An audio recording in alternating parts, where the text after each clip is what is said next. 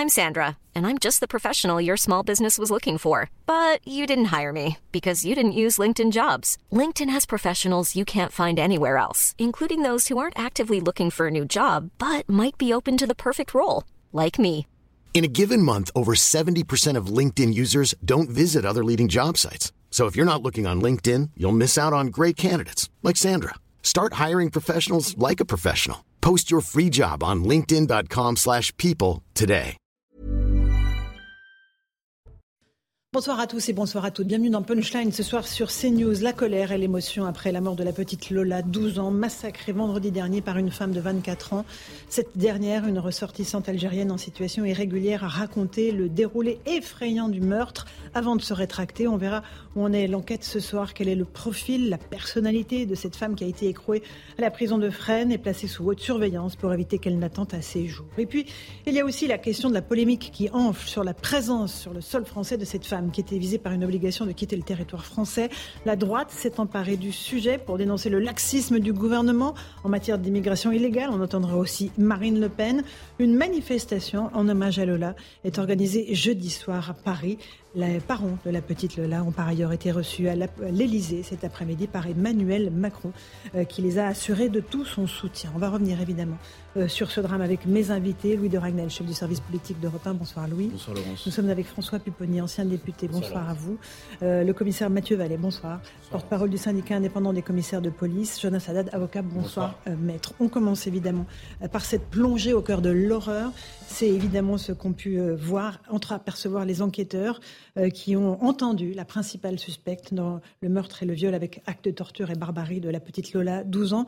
Quel est le profil euh, de cette femme? Réponse avec Clémence Barbier et Noémie Schulz. Devant la juge des libertés et de la détention, l'un principal suspect du meurtre de Lola est apparu particulièrement calme. La jeune femme de 24 ans interpellée samedi est présentée comme marginale. D'origine algérienne, elle est arrivée légalement en 2016 sur le territoire français avec un titre de séjour étudiant. Depuis trois ans, elle était en situation irrégulière. En août dernier, la suspecte est interpellée par la police aux frontières. Une obligation de quitter le territoire français est délivrée par la préfecture. La jeune femme était connue des services de police comme victime de violences conjugales en 2018. La question de sa santé mentale sera au cœur des investigations. Vous allez donc avoir un premier expert qui sera désigné, vraisemblablement, pour apprécier si celle-ci est susceptible d'être jugée pour les faits, une fois encore qu'on lui reproche, euh, et à l'égard desquels elle bénéficie toujours de la présomption d'innocence, mais cela ne préjuge en rien de sa culpabilité ou de son innocence. Hier, la suspecte a été mise en examen pour meurtre et viol aggravé sur mineur de moins de 15 ans et a été placée en détention provisoire, des faits pour lesquels elle encourt la perpétuité. Voilà pour le profil de, cette femme. J'ai envie de me tourner vers vous d'abord, commissaire Vallet. Euh, les policiers sont souvent en première ligne sur ces affaires euh, épouvantables, mais celle-ci, elle revêt un caractère tout particulier à cause de l'âge de la petite fille et, de l'atrocité du crime qui, qui a été commis. Oui, vous l'avez dit, Laurence Ferrari, c'est une affaire qui ébranle la République parce qu'on peut tous ici, qu'on soit père ou pas de famille, euh, avoir une pensée pour euh, ces euh, deux parents dont la fille a été tuée dans les conditions ignobles et barbares que aujourd'hui tout le monde connaît.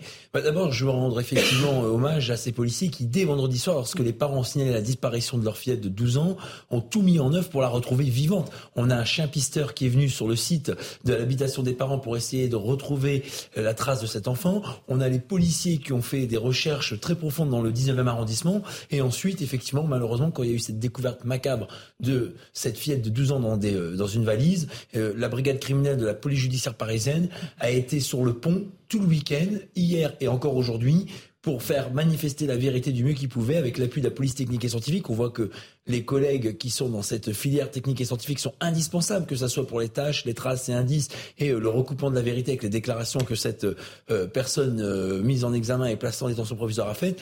Et donc on voit bien que Malheureusement, on aurait aimé retrouver cette fillette vivante. Tous les policiers s'y sont employés vendredi soir dès que la famille les a avisés. Avec tous les moyens qu'on avait à notre disposition, on n'a rien oublié, on n'a rien éludé pour qu'on puisse mettre tout en œuvre pour la retrouver. Et derrière, vous vous imaginez quand même qu'on a un outil qui est la police judiciaire parisienne qui fonctionne euh, au maximum. Vous avez vu qu'en moins de 72 heures, on a réussi à retrouver les principaux protagonistes, on a réussi à interpeller ces personnes, à les présenter à la justice. Et la justice, euh, et d'une certaine manière, euh, c'est aussi l'hommage et le retour on doit évidemment modestement à cette famille qui est dans la tragédie et le drame aujourd'hui. Maître Haddad, pourquoi cette affaire est symbolique? Elle est symbolique parce qu'en fait, on voit qu'il y a un impensé aussi des autres politiques. Euh, pour le dire comme je le pense, dès qu'on ose parler de Lola, et ce qu'on a fait d'ailleurs hier dans votre émission et, depuis quelques jours, on nous sommait de nous taire en disant qu'il y avait une récupération potentielle. pas dans l'émission, pas dans notre émission. Pas dans votre émission, mais dans, le monde politico-médiatique, on nous sommait de nos taire. Pourquoi? Parce que la personne qui a commis cette mhm. atrocité, qui aurait commis, puisqu'il faut parler au conditionnel, serait de nationalité algérienne. Je n'en ai rien à faire de la récupération. Moi, vous savez, il y a des gens qui ne se sont pas gênés lorsqu'il y a eu euh, le meurtre euh, qui concernait euh, le, petit Ayline, qui d'ailleurs c'était pas un meurtre, c'était un décès, le petit Ayline, qu'ils ont mis en avant la photo. On rappelle que c'était un petit garçon syrien. Un, petit garçon syrien sur les plages. Sur, les plages à, cause du flux migratoire. Tout, tout, le monde s'est ému. Je pense que ça n'a rien à voir avec le là. Hein. Non mais si, non mais, non, parce que, en fait à ce moment-là euh, si vous voulez, quand il y a eu justice pour Théo, Emmanuel Macron a, a, déclenché un tweet. De choses, là, Monsieur Maître Non, mais c'est pas vrai. C'est on n'a pas le droit de parler. Théo, ça n'a rien à voir. Si, vous avez tous les droits. Non, on n'a pas, on n'a pas le droit de parler de Lola parce que sous prétexte on ferait de la récupération. Regardez la réponse de, de Maître Dupont-Moretti. Ah, on va l'écouter dans un instant. Et il dit non, vous faites de la récupération. On fait pas de la récupération. On, dit juste ce qui se passe. Euh, François Pupponi, euh, cette affaire terrible, elle secoue la France à un point qu'on n'aurait pas imaginé. Oui, d'abord c'est révélateur d'un malaise dans notre pays. Et là, c'est le summum de, l'abject. C'est-à-dire que une jeune fille, euh, en plus de parents qui vont bien leur travail dans une résidence qui est tenue depuis dix ans par eux, en tant que gardien, euh, et tuée sauvagement, euh, évidemment d'une mère atroce. Enfin, les informations qu'on a pu envers sont quand même assez euh, effrayantes par une personne en situation irrégulière, qui a été interpellée il y a quatre mois sans, sans, papier officiel, qui aurait dû être renvoyée en Algérie, qui n'a pas été qui serait une marginale qui traîne de, de quartier en quartier. Voilà, c'est tout ce que les gens ne veulent plus. Voilà, c'est, juste insupportable. J'espère juste une chose, vraiment. Moi, j'ai beaucoup travaillé sur l'affaire Sarah Halimi. Mhm. J'espère qu'on vivra pas une nouvelle affaire Sarah Halimi. C'est qu'à un moment, voilà, on nous explique qu'elle était effectivement dans un discernement qui n'était pas possible, et donc euh, elle est exonérée de peine. Je rappelle que euh, M. Traoré, qui a tué euh, Sarah Halimi, il se promène régulièrement dans le quartier. Il est en hôpital psychiatrique, mais il a le droit de sortir il revient dans son quartier. Euh, comme si Insupportable pour les victimes. Euh, Louis Dragnel, euh, sur cette affaire Lola, qui, on va voir tous les développements évidemment au cours de cette édition. au-delà de l'émotion, et on en avait parlé hier, maintenant il va falloir établir des responsabilités. Il ne s'agit pas de trouver un coupable, simplement. mais non. Non, mais c'est la classe politique. C'est-à-dire qu'en fait, maintenant, faut. Euh, je rebondis sur ce que disait Jonas Haddad. Euh, tous ceux qui parlent effectivement de l'affaire Lola, on leur reproche d'être d'extrême droite ou de droite. Euh, le, le, problème, c'est pas une question de gauche ou de droite. La question, c'est la réalité telle qu'elle est. La réalité telle qu'elle est, c'est qu'il y a une surreprésentation de l'ultra-délinquance dans les de, crimes, de délits chez les chez, les étrangers. Et quand on regarde le, parcours de la meurtrière présumée de Lola, tout est absolument caricatural. C'est une caricature. En fait, c'est une caricature, mais qui correspond à des centaines de milliers de cas en France. Elle arrive donc légalement. Mineure. Elle arrive mineure, absolument. En France, légalement, donc elle a un titre de séjour au titre des, des fameux étudiants étrangers. Tout le monde pense que c'est pour le rayonnement de la France, que ce sont des étudiants de Harvard et de la LSI. Non, c'est essentiellement des gens comme la meurtrière euh, de Lola. Donc elle vient pour faire un CAP de restauration. Euh, son titre expire en août 2019. Donc en fait, ça faisait déjà trois ans qu'elle était clandestine, qu'elle était en situation irrégulière sur le territoire français. Personne ne se pose la question au sein de l'État de savoir où elle est, ce qu'elle fait. Aucun suivi n'est assuré. Et en fait, et ils sont combien dans ce cas-là? Bah, c'est tous les bah il y a, y a, déjà tous les bah il y a tous les centaines de milliers bah voilà, non, mais déjà il y a, centaines de milliers donc l'estimation légale mm. euh, du nombre enfin, officiel du nombre de clandestins c'est à peu près 700 000 mm. en France euh, vous ajoutez euh, tous ceux qui sont pas recensés on est à pas loin de 2 millions voire peut-être un peu mm. plus et donc je reviens simplement à, à, tous les dysfonctionnements donc eh, ça fait trois ans elle est en liberté, elle se promène dans la nature, mhm. personne ne sait ce qu'elle fait, personne ne la contrôle. Et en fait, c'est à la faveur d'un contrôle totalement inopiné, elle se présente à l'aéroport d'Orly, elle n'a pas de billet, ses titres euh, administratifs évidemment sont, invalides, elle n'est pas en règle. Donc c'est automatique. Les policiers qui la contrôlent, de la police de l'air et des frontières, donc déjà ne lui, lui donne pas l'accès à la zone internationale de l'aéroport, mais automatiquement lui délivrent donc une obligation de quitter le territoire français. C'est la procédure telle, qu'elle fonctionne. Et je termine simplement là-dessus. 30 jours s'écoulent. On arrive donc au 21 septembre. Elle avait 30 jours, donc la meurtrière présumée de Lola, pour quitter le territoire français. Elle ne le fait pas. Encore une fois, personne ne s'intéresse où est-ce qu'elle est, qu'est-ce qu'elle fait, personne ne la contrôle. Et c'est pour ça, je sais qu'on va écouter Éric Dupont-Moretti. Et, il va dire, et il va dire euh, que euh, dans le cadre des obligations de quitter le territoire français, il y a deux cas. Il y a le cas euh, de personnes qui sont expulsées quasiment immédiatement, et donc ces personnes, on les place dans ce qu'on appelle des CRA, les centres de rétention administratif. Et il y a une autre catégorie de personnes, dont fait partie la meurtrière présumée euh, de Lola, qui n'ont pas de casier, qui, n'ont pas de casier, qui ne sont pas connus des services de police, que l'on laisse dans la... et, qui, doivent partir de manière volontaire. Mais, non, mais c'est un vrai sujet. Non, mais c'est un vrai sujet, et on va en parler je vais vous expliquer pourquoi maintenant. Vous avez raison. On peut plus obliger personne à partir de manière, forcée, de manière forcée. Absolument. Et c'est un sujet important parce qu'on va y revenir dans un instant. Euh, on écoutera Éric Dupont-Moretti. Il a fait euh, une réponse, évidemment, euh, à, l'Assemblée nationale. Mais d'abord, il est pratiquement 17h. Le rappel des titres de l'actualité avec Arthur Muriot.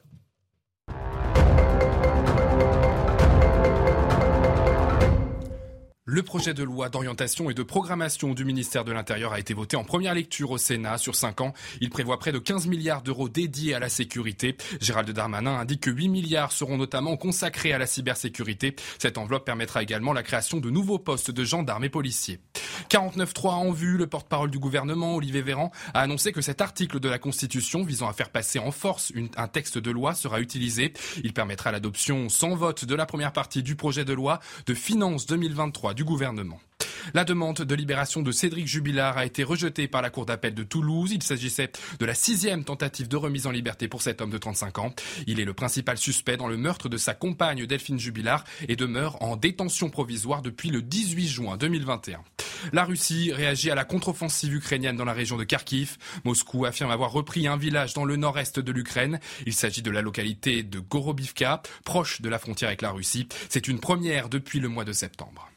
Merci beaucoup Arthur Mario pour ce rappel des titres de l'actualité. Il est 17h, on se retrouve en direct sur CNews. On évoque euh, l'enquête à propos de cette petite Lola, 12 ans, dont le visage évidemment nous hante tous depuis qu'on a découvert son cadavre vendredi après-midi dans son immeuble, dans cet arrondissement du 19e euh, à Paris. Euh, on en connaît un peu plus désormais sur ce qui s'est passé ce funeste après-midi.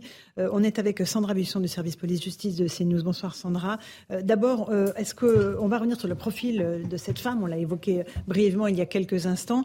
Vous l'avez entreperçu il y a quelques minutes hier lors de sa comparution? Oui, effectivement, après avoir vu euh, le magistrat instructeur qui l'a mise en examen, elle était présentée au juge des libertés et de la détention, euh, qui lui a décidé au terme d'une audience qui s'est tenue à huis clos de la placer en, détention provisoire. Mais pendant quelques minutes, au tout début de l'audience, avant le huis clos, on a pu euh, l'apercevoir dans cette salle d'audience. Et c'est une femme qu'on a vue arriver qui fait beaucoup moins que ses 24 ans, assez menue. Et ce qui nous a frappé, c'est son calme qui était loin du comportement qu'ont rapporté les, les témoins qui l'ont croisée dans la rue après le meurtre euh, vendredi. Euh, elle avait l'air à ce moment-là confuse, l'air euh, fragile, voire pas très sûre d'elle psychologiquement. Des expertises psychiatriques permettront sûrement d'éclairer son profil psychique et de déclarer si elle est accessible ou non à une sanction pénale. Et puis une autre information que nous avons obtenue, c'est de, savoir que quand les policiers en garde à vue lui ont mis sous les yeux la photo du cadavre de Lola, elle n'a montré aucune empathie, aucune émotion. Elle a dit qu'elle aussi s'était faite violer et qu'elle avait vu mourir ses parents. Ça a été ses mots devant les policiers. Euh, un tout petit mot, euh, Sandra, euh, sur ce déroulé de ce qu'elle a raconté de, de, de cet euh, épouvantable après-midi. Euh, elle a avoué dans un premier temps avant de se rétracter, c'est bien ça? D'abord, elle a reconnu les faits, effectivement, en euh, récitant, en expliquant par le menu ce qu'elle avait fait subir comme souffrance à Lola. Et effectivement, son récit correspond aux constatations du médecin légiste. Elle a dit qu'elle l'a emmené chez sa sœur, qu'elle l'a forcé à prendre une douche avant de l'abuser sexuellement et puis de lui faire subir des violences qui ont entraîné sa mort, une mort par asphyxie.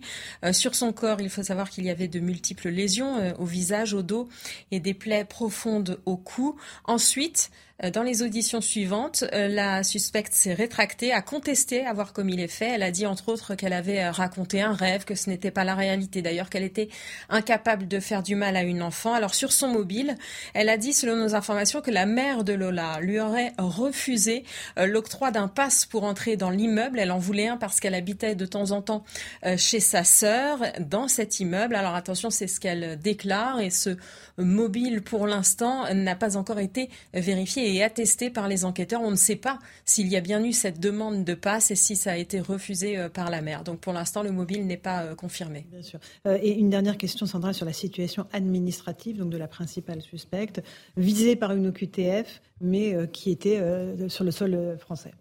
Oui, alors elle est arrivée euh, légalement en 2016, euh, vous l'avez dit euh, précédemment, avec un titre de séjour étudiant. Le renouvellement de ce titre de séjour lui a été refusé à l'été 2019. Ensuite, donc, les derniers faits se passent cet été. Elle est à l'aéroport d'Orly. Elle est contrôlée par la police aux frontières. Et là, donc, elle, on lui octroie une, une OQTF, obligation de quitter le territoire français, qu'elle a la possibilité d'exécuter volontairement c'est-à-dire qu'on lui donne 30 jours pour partir d'elle-même du territoire. Elle n'est pas mise en CRA, en centre de rétention administrative, parce que ces places sont prioritairement réservées aux délinquants étrangers. Or, à cette date, elle n'était pas connue défavorablement de la police pour des méfaits. Elle était connue uniquement en tant que victime de violences conjugales qui avaient été commises contre elle en 2018. Merci.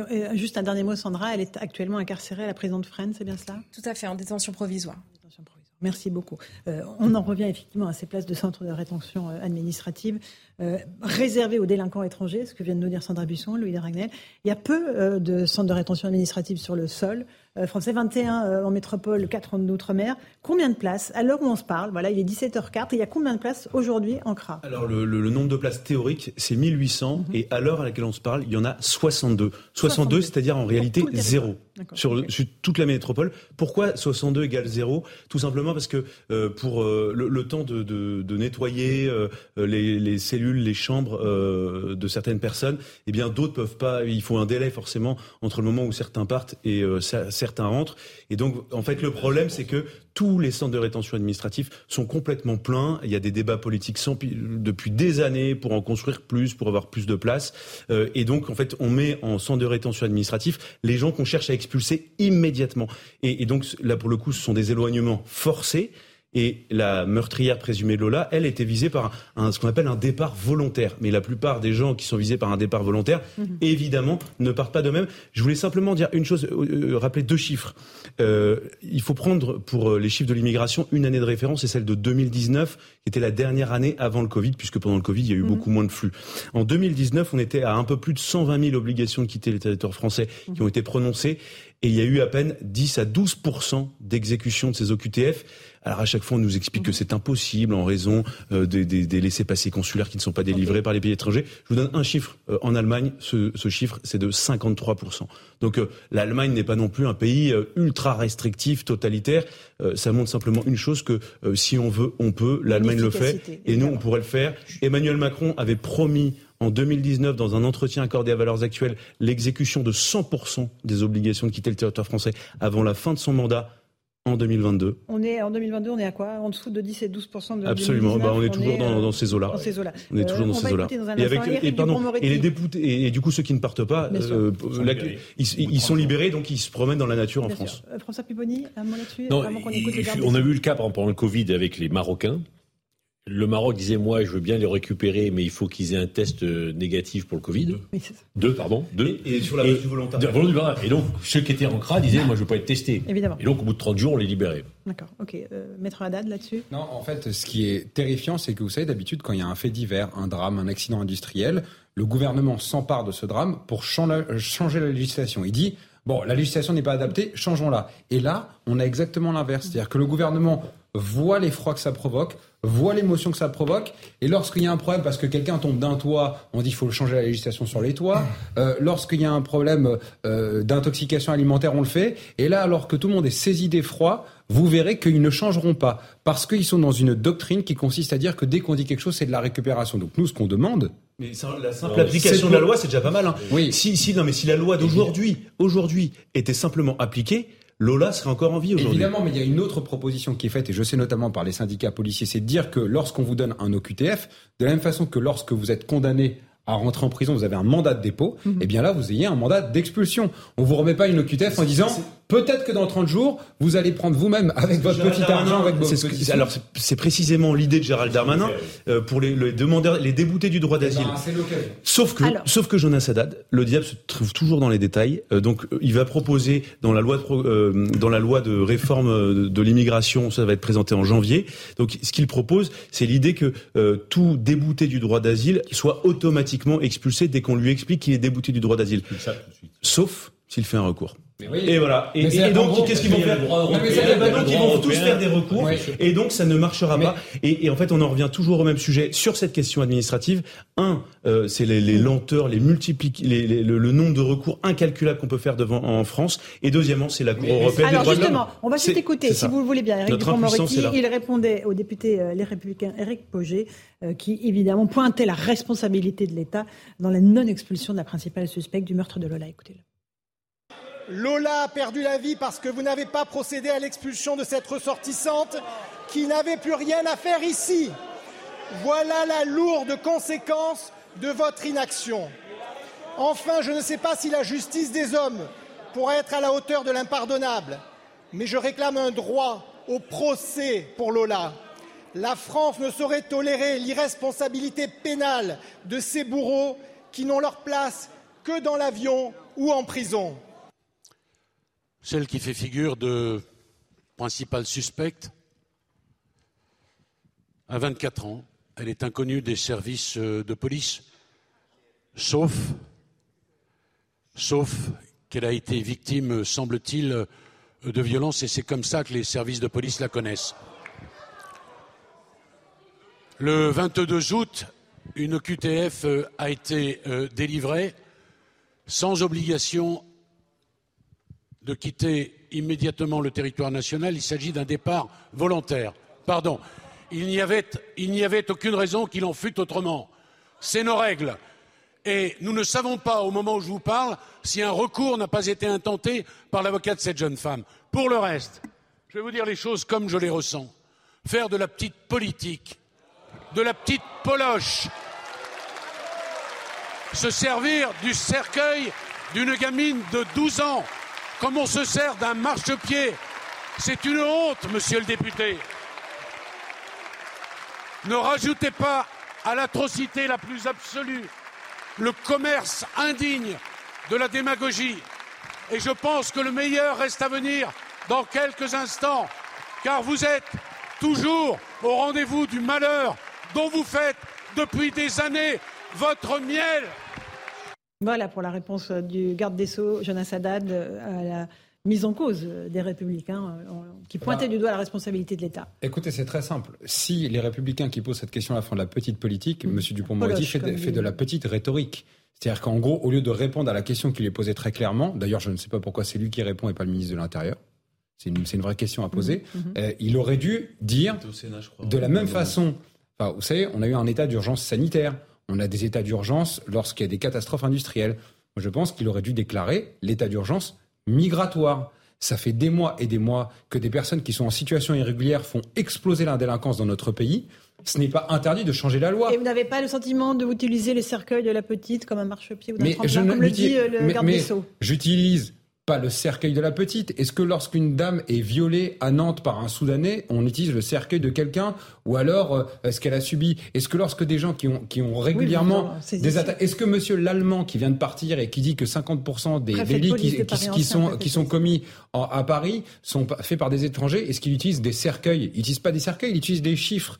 Et est-ce que lorsque M. Darmanin, cet été, euh, dit que la plupart des délinquants euh, en mm. prison sont des étrangers, est-ce qu'il utilise le cercueil? Non.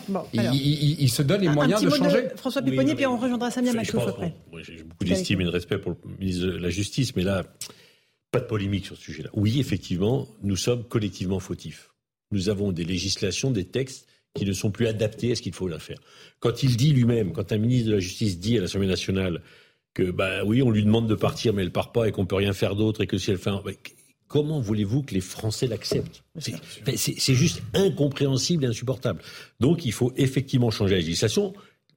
Ça pose le problème du droit européen, parce qu'en matière de droit européen, ils ne vont pas nous laisser faire ce que l'on veut en matière de liberté euh, publique et, de, de, de droits de l'homme. Mais on ne peut pas continuer comme ça. Quelqu'un à qui on dit vous devez quitter le territoire français parce que vous êtes en situation régulière doit partir. Mmh. Voilà. Et donc euh, il va falloir faire évoluer la, législation sur les CRA, il va falloir faire évoluer la législation sur les étrangers en situation régulière. Et si on ne le fait pas, moi je, on voit très bien comment tout cela va finir. Parce que, un tout petit mot, euh, on revient dans un instant avec vous, François Péponi et, commissaire Vallet, euh, de Samia Maktouf, avocate qui est avec nous. Bonsoir, maître. Cette, ce meurtre de, cette, de, de, Lola plonge la France dans, dans l'horreur euh, pourquoi elle est symbolique à vos yeux? Pourquoi elle est si révoltante? D'abord, c'est dramatique. C'est dramatique de 12 ans puisse trouver la mort dans de telles circonstances. Alors, euh, les circonstances, j'ai suivi une partie de, des débats. Euh, oui, le, la règlement. D'abord, la France n'est pas isolée du monde. La France a souscrit des conventions internationales. La France est liée euh, par le droit. La France est un État de droit. Euh, oui, le QTF, à partir du moment où il n'est pas prévu un départ immédiat, la personne euh, dispose d'un mois pour mmh. partir. Alors, d'autant que, de ce que je, je, ne connais pas le dossier, mais de ce qui a été rappelé, euh, la personne euh, n'était pas fichée, n'était pas connue des services, à l'exception de euh, d'un mmh. cas qui concerne victime de violences conjugales. Alors comment faire? C'est c'est dur, c'est très très difficile. Moi j'ai, je pense, je pense au, cas de Madame Alimi. où la personne, l'auteur, le tueur, celui qui a euh, pour des raisons par ailleurs antisémites, a causé sa mort n'a pas euh, n'a pas été euh, mm. présenté devant une cour d'assises pour être jugé. En revanche, et c'est ce que veulent les, les, les, partis civils, en revanche, il y a bien eu contrairement à ce qu'on croit, une audience a bien eu lieu devant la Chambre de l'instruction de la Cour d'appel de Paris, laquelle audience a permis de condamner le meurtrier qui a été reconnu comme auteur de ce crime. Euh, je voudrais rappeler que ce crime est aggravé, euh, il y, a des, circonstances aggravantes puisqu'il s'agit d'un d'un enfant de moins de 15 ans. Lola euh, n'avait que, que 12 ans. Donc, ce, que je veux dire, c'est que oui, c'est nous, sommes tous sous le, sous le choc.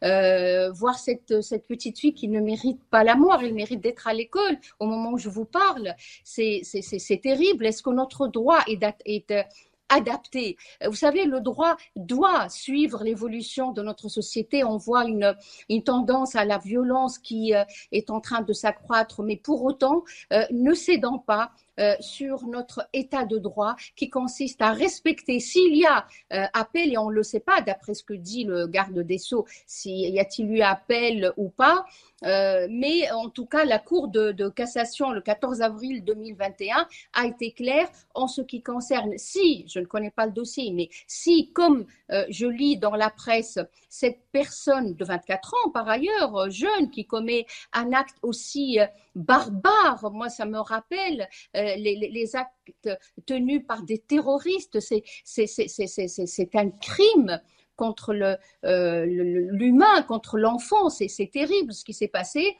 Mais pour autant, comme ça a été le cas, et ça nous rappelle tous, nous avons tous en mémoire le, euh, aujourd'hui le cas de Madame Alimi, où la Cour de cassation a bien précisé qu'à partir du moment où il n'y a pas de conscience des actes, si la, la, conscience des actes et en tout cas le, le fait que cette personne soit des, euh, incapable, euh, on ne pourra malheureusement pas la juger devant une cour d'assises. En revanche, oui, il y aura un procès. Il y, aura un procès pour la reconnaître euh, comme étant auteur de, de, de, ces, de ces actes. Merci beaucoup, Maître Mactouf, d'être intervenu. Ça, ça, suscite beaucoup de réactions sur le plateau. Je, François je, je, reprends le cas de Mme Saralimi. Moi, j'étais membre de la commission d'enquête parlementaire sur le dossier.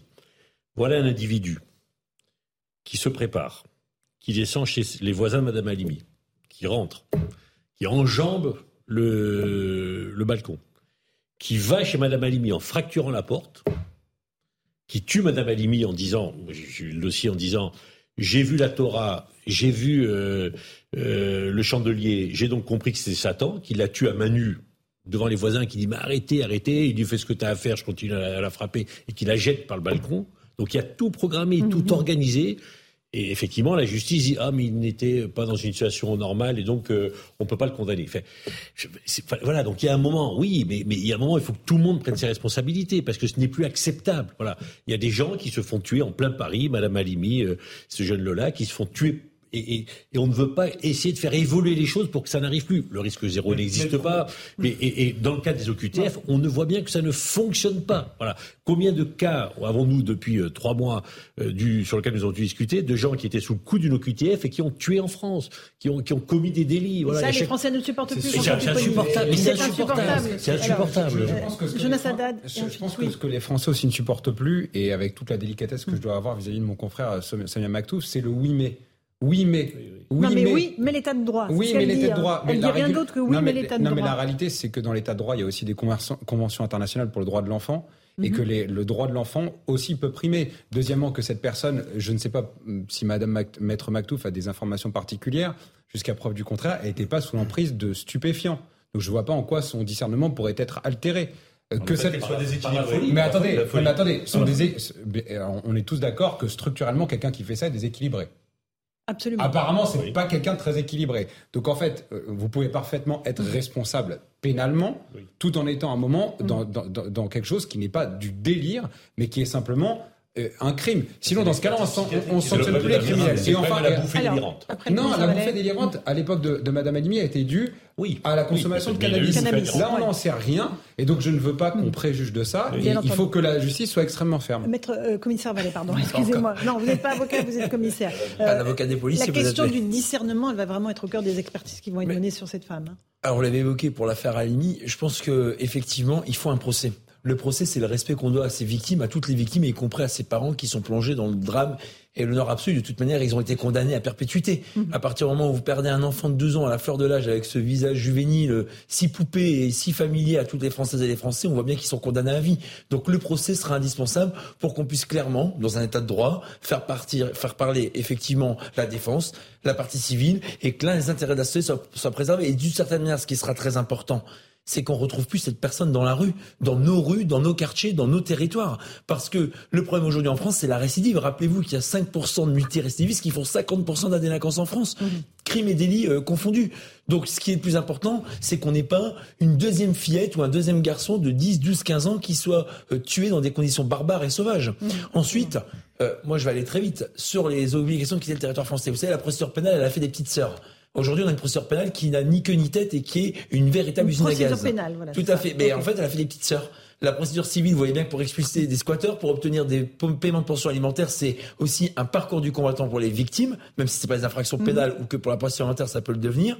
Et que ensuite, pour euh, la procédure euh, administrative que sont les obligations de quitter le territoire français, écoutez, il faut pas avoir fait Sciences Po pour comprendre que quand on interpelle quelqu'un en situation irrégulière, euh, il a 30 jours pour partir de sa propre initiative. Il sort du commissariat, il se dit bon, on m'a donné un papier estampillé Marianne, pendant 30 jours, je rentre chez moi de ma initiative. il ne fait pas. je vais vous interrompre juste une seconde parce qu'on va partir une minute rejoindre Elliot Deval, notre envoyé spécial sur la manifestation, où visiblement Elliot Deval, euh, il y a des, casseurs qui sont en train de perturber le cortège. C'est bien cela, Elliot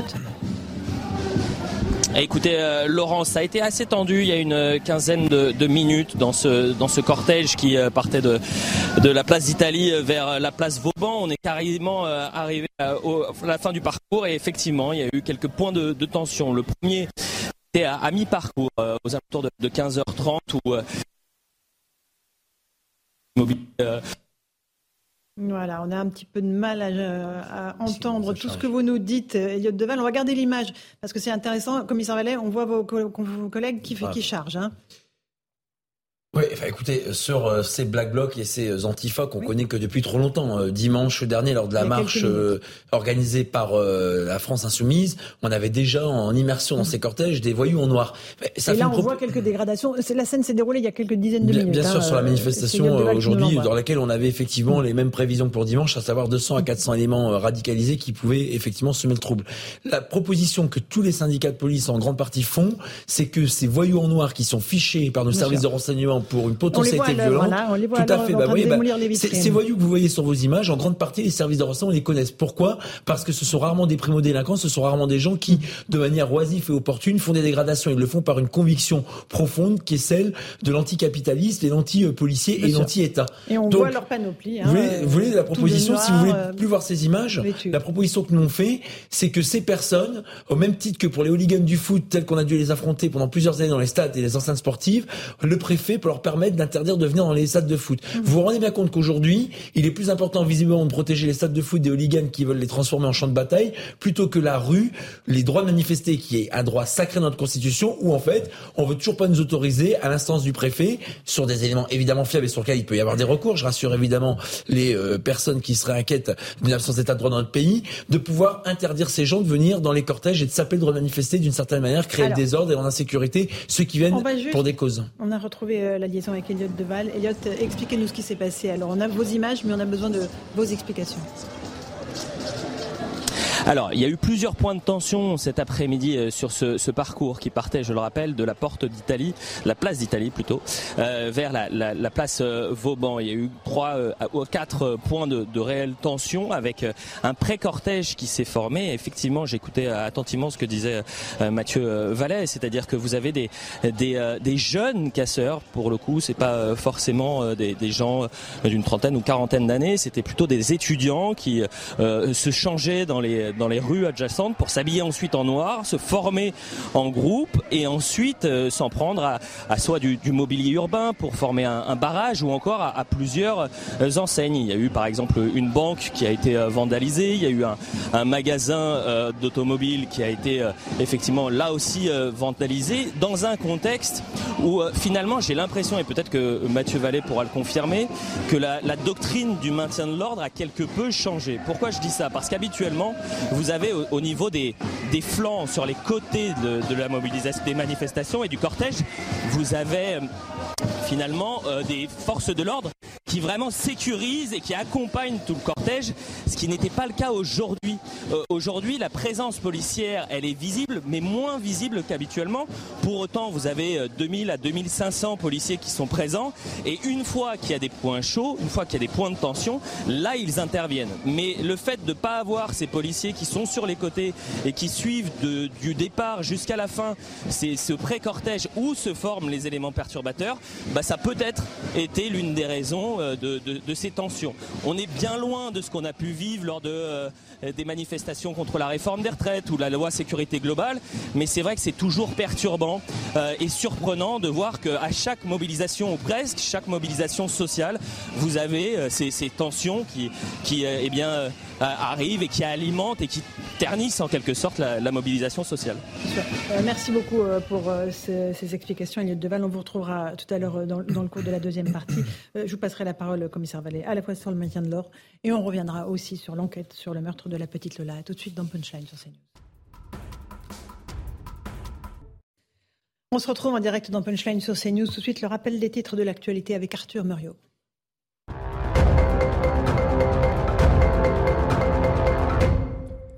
La principale suspecte dans l'affaire de l'assassinat de la petite Lola était visée par une obligation de quitter le territoire français.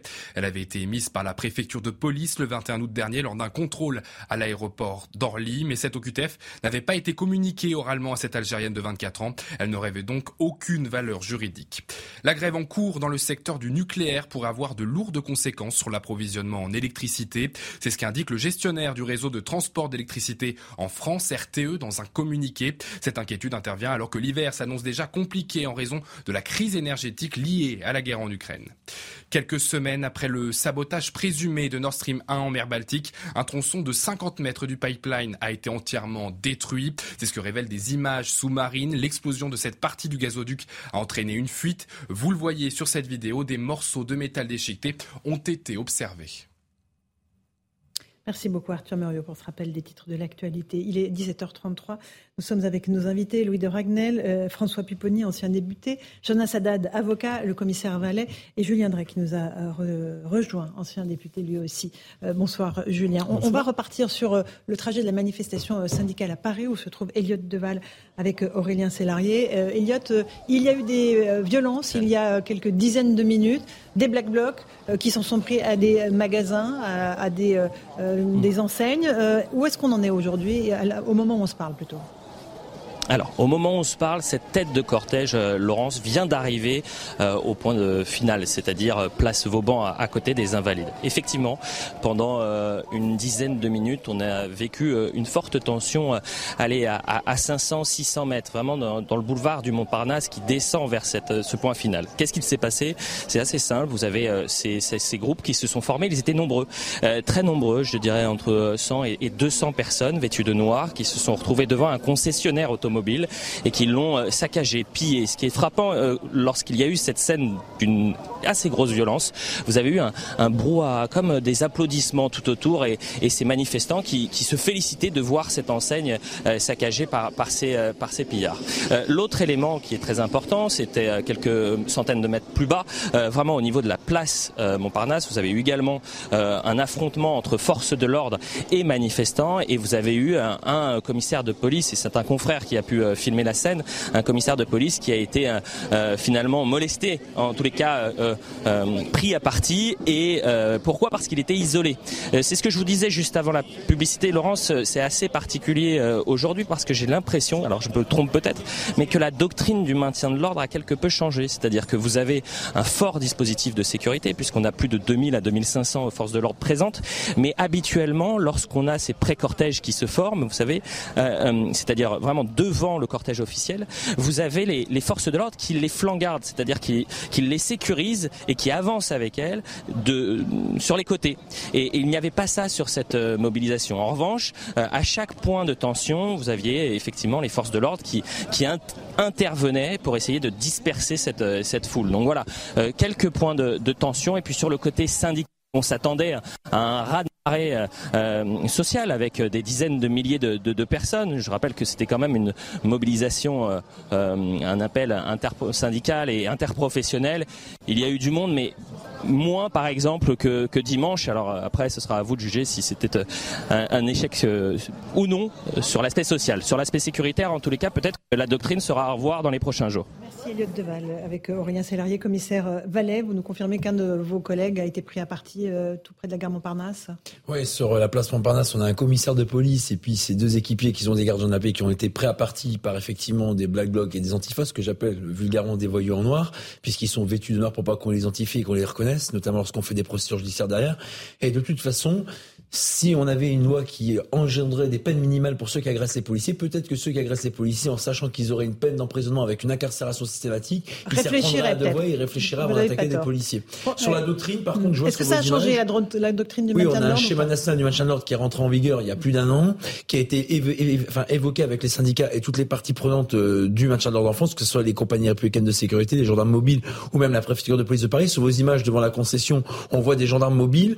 Les groupes mobiles en noir que vous voyez, ce sont aussi les policiers de la Brave, de la brigade de répression des actions violentes mobiles de la préfecture de police de Paris. Pourquoi on a ces deux unités? Parce qu'il faut des forces mobiles pour faire. Alors ce que Elliot d'appel, c'est de l'engagement, mm. c'est-à-dire qu'on encadre les cortèges difficiles, surtout la tête de cortège où souvent on a des exactions qui partent de cet endroit. Et ensuite on a des braves mecs parce que le but aussi c'est de disperser ces mm. fauteurs de troupes qui sont très dynamiques, très mobiles, qui s'adaptent à notre service d'ordre et les interpeller, exactement les interpeller. Alors dimanche, ça a été très radical puisque les policiers ont rapidement fait ce qu'on appelle un contact physique, à savoir une percussion en allant directement face à ces banderoles matelassées derrière lesquelles les black blocs et les antifas mettent pour se protéger et lancer des projectiles et se changer. Donc quand on a une stratégie de contact, de confrontation pour aller vers ceux qui sont là pour fracasser et saccager la manifestation, ça fonctionne beaucoup plus que quand on est dans la distance et l'attentisme face à ce type d'individu. Euh, François Pipponi, rapidement, ça ce sont des images que les Français ne supportent Oui, ce qui est incompréhensible, c'est qu'on sait combien ils vont être. Donc, on annonce le chiffre à l'avance. Voilà. Donc les services de renseignement globalement savent combien, qui, euh, comment ils vont venir, d'où ils viennent, parce qu'ils les connaissent. Ils sont pour la plupart tous fichés. Et ce que les Français ne comprennent pas, c'est qu'on n'est pas capable de les empêcher de venir. moi, je peux vous dire que quand il y avait des émeutes en banlieue, il y avait des, ce qu'on appelait des interpellations préventives. C'est-à-dire que quand ça chauffait un peu, on allait chez les jeunes les chercher avant, on, trouvait comme par hasard un jerrycan d'essence et puis il se passait 48 heures en garde à vue. Je dis pas que c'est bien, mais mais, mm. mais mais il y a un moment il faut être capable d'empêcher cela parce que on, on, les connaît, la police les mm. connaît, on sait qui ils sont et le sentiment d'impuissance que cela donne auprès des citoyens c'est un peu comme le, drame de l'OL, le sentiment mm. d'impuissance des institutions est devenu insupportable Absolument. pour les Et six personnes ont été interpellées dans le cadre de cette manifestation à Paris. Euh, information de Sandra Busson, qui lui vient de la préfecture de police de Paris. Julien Drey, euh, un mot sur ces images de de, voilà, de casseurs à nouveau, de black blocs qui sont à, l'œuvre dans les rues de la capitale. Non, mais là, par rapport à ce que dit Mathieu, on voit bien que la, police a décidé d'aller au contact mhm. euh, et de pas laisser faire, justement, de pas laisser faire ce regroupement. Donc, dans un premier temps, évidemment, ça fait des images impressionnantes, mais euh, j'ai le sentiment qu'ils ont fait ça justement pour éviter euh, le regroupement. Alors, le problème, c'est que on l'a vu dimanche. Il y a aussi une évolution de la tactique des, des, des groupes. Mhm, C'est-à-dire, comme ils savent que désormais on les attend, ils n'arrivent pas au début des manifestations. Donc ils arrivent hmm. plus tard. Donc après, c'est plus compliqué pour la police puisqu'elle peut pas préventivement. Pour, euh, voilà, donc il y a une évolution. Maintenant, c'est vrai que la bonne solution, ça serait de les, les loger avant, comme vous dites, c'est comme ça, hmm. hein? De les, loger avant et de les empêcher de venir. Alors le problème, c'est que là-dedans, euh, il y a des très jeunes, euh, parce que c'est pas que Contrairement à l'image, hein, c'est pas les, les c'est pas les banlieues là qui sont. Ah, ils viennent de toute l'Europe, hein, c'est ça. Ils viennent de toute l'Europe. Enfin là, c'est pas toute l'Europe là. C'est d'après moi de quelques facultés parisiennes. Maître moi, là, moi, là où je suis juste sidéré, c'est la façon dont on s'habitue à ces images. Euh, juste imaginons un instant qu'en marge d'un cortège qui était par exemple de droite ou d'extrême droite, il y ait des gens qui soient comportés de cette façon-là. On aurait dit ça y est, les chemises brunes défilent sur Paris, etc.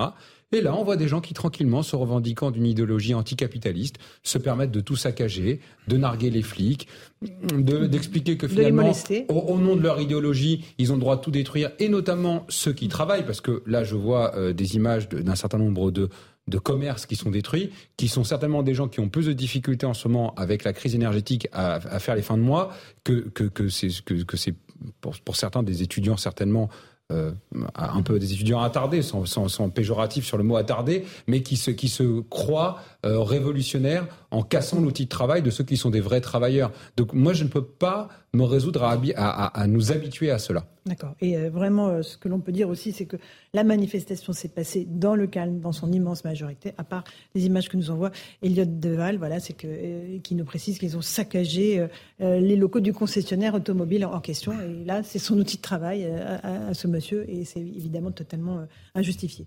et la foule a applaudi. Un dernier mot, Louis Dragnel, et après on repasse. Il n'y a quasiment plus aucune manifestation en France qui se termine bien.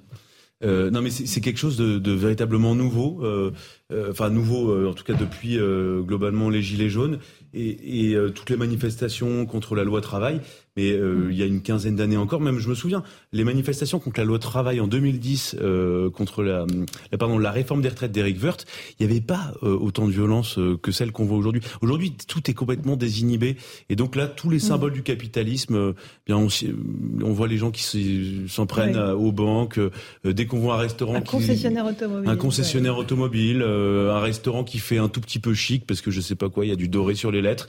bah, il faut tout saccager, mm. tout casser. Enfin, j'ai c'est un retour parce que cette année, faut être honnête, en 2022, la seule manifestation où on avait des suicides, c'était le 1er mai, où effectivement les forces avaient d'ailleurs été mises plus à distance, qui avait malheureusement euh, mis euh, du temps à l'allumage pour interpeller les fauteurs de troubles. Et depuis, à part la manifestation de dimanche et celle-ci, c'est la troisième depuis le début d'année où en fait on a ces exactions violentes.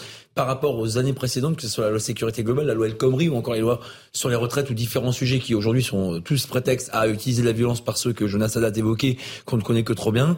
Et eh bien effectivement, là cette année, on a été avec les élections, la période électorale et les échéances qu'on a connues, mmh. très peu impacté par euh, les mouvements sociaux, contrairement aux années précédentes. vous voyez, ce qui est intéressant, c'est comment on ne va pas, par exemple, demander à M. Mélenchon ou à Martinez de s'excuser de ce qui s'est passé. Alors qu'encore une fois, si ça avait été dans d'autres mouvements politiques, on l'aurait sommé des excuses en disant Ah, il y a les, quand même, c'est qu'ils se, ils se désolidarisent maintenant. Avant, ils, se ne se désolidarisaient pas. Très doucement. Euh, avec, avec les pudeurs de gazelle dont il évoquait régulièrement. Je suis pas là pour défendre. Très vite légalement, mais vous le savez, Jonas Haddad, c'est qu'en fait, par exemple, dimanche, quand les services de renseignement et la préfecture de police mhm. avisent l'organisateur, à savoir le parti de la France Insoumise, qu'il y a des éléments radicaux qui peuvent s'immiscer dans le cortège, la loi prévoit que lorsque l'organisateur, dans son cortège, a des dégradations, des exactions, des il peut avoir sa responsabilité pénale engagée. Pour pas qu'elle soit engagée, il faut qu'il se solidarise rapidement par des voix, par des mots, par des comportements, par rapport aux casseurs, pour pas que ça Exactement. La CGT, là, pour le coup, par exemple, a un, service de sécurité. Il n'y a pas de philanthropie, c'est surtout par, euh, par peur d'être incriminé légalement de responsabilité. Il ne faut pas, quand même, le procès de on peut discuter beaucoup de choses par rapport à la CGT ou par rapport à M. Mélenchon, mais on on peut pas quand même les, rendre responsables de cette situation parce que que vous le vouliez ou non, ça leur porte du tort du tort. Ils font des manifestations et on ne parle plus que de la casse. C'est pas un service rendu aux manifestants et à ceux qui sont en grève. Hein. Allez, il est 17h43, on est en direct dans Punchline sur CNews. J'aimerais qu'on revienne au meurtre abominable de la petite Lola, 12 ans avec euh, cette plongée au cœur de l'horreur que l'audition de la principale suspecte, cette femme de 24 ans, euh, a évidemment euh, suscité une femme en situation irrégulière de nationalité algérienne. Ça provoque une polémique politique importante. on va l'évoquer, mais j'aimerais d'abord qu'on revienne sur l'émotion, l'émotion de ceux qui connaissaient Lola, de, évidemment, notamment une voisine. Écoutez ce témoignage recueilli par nos équipes. On habite le quartier depuis des années et on, vient témoigner un soutien à la famille, hein, juste en déposant un bouquet, parce que ben, comme beaucoup de gens, la majorité des gens, ça nous brise le cœur. Voilà, c'est insoutenable. Et on habite un quartier qui est calme et, et voilà, c'est l'horreur qui a rattrapé euh, une vie euh, tranquille, on va dire.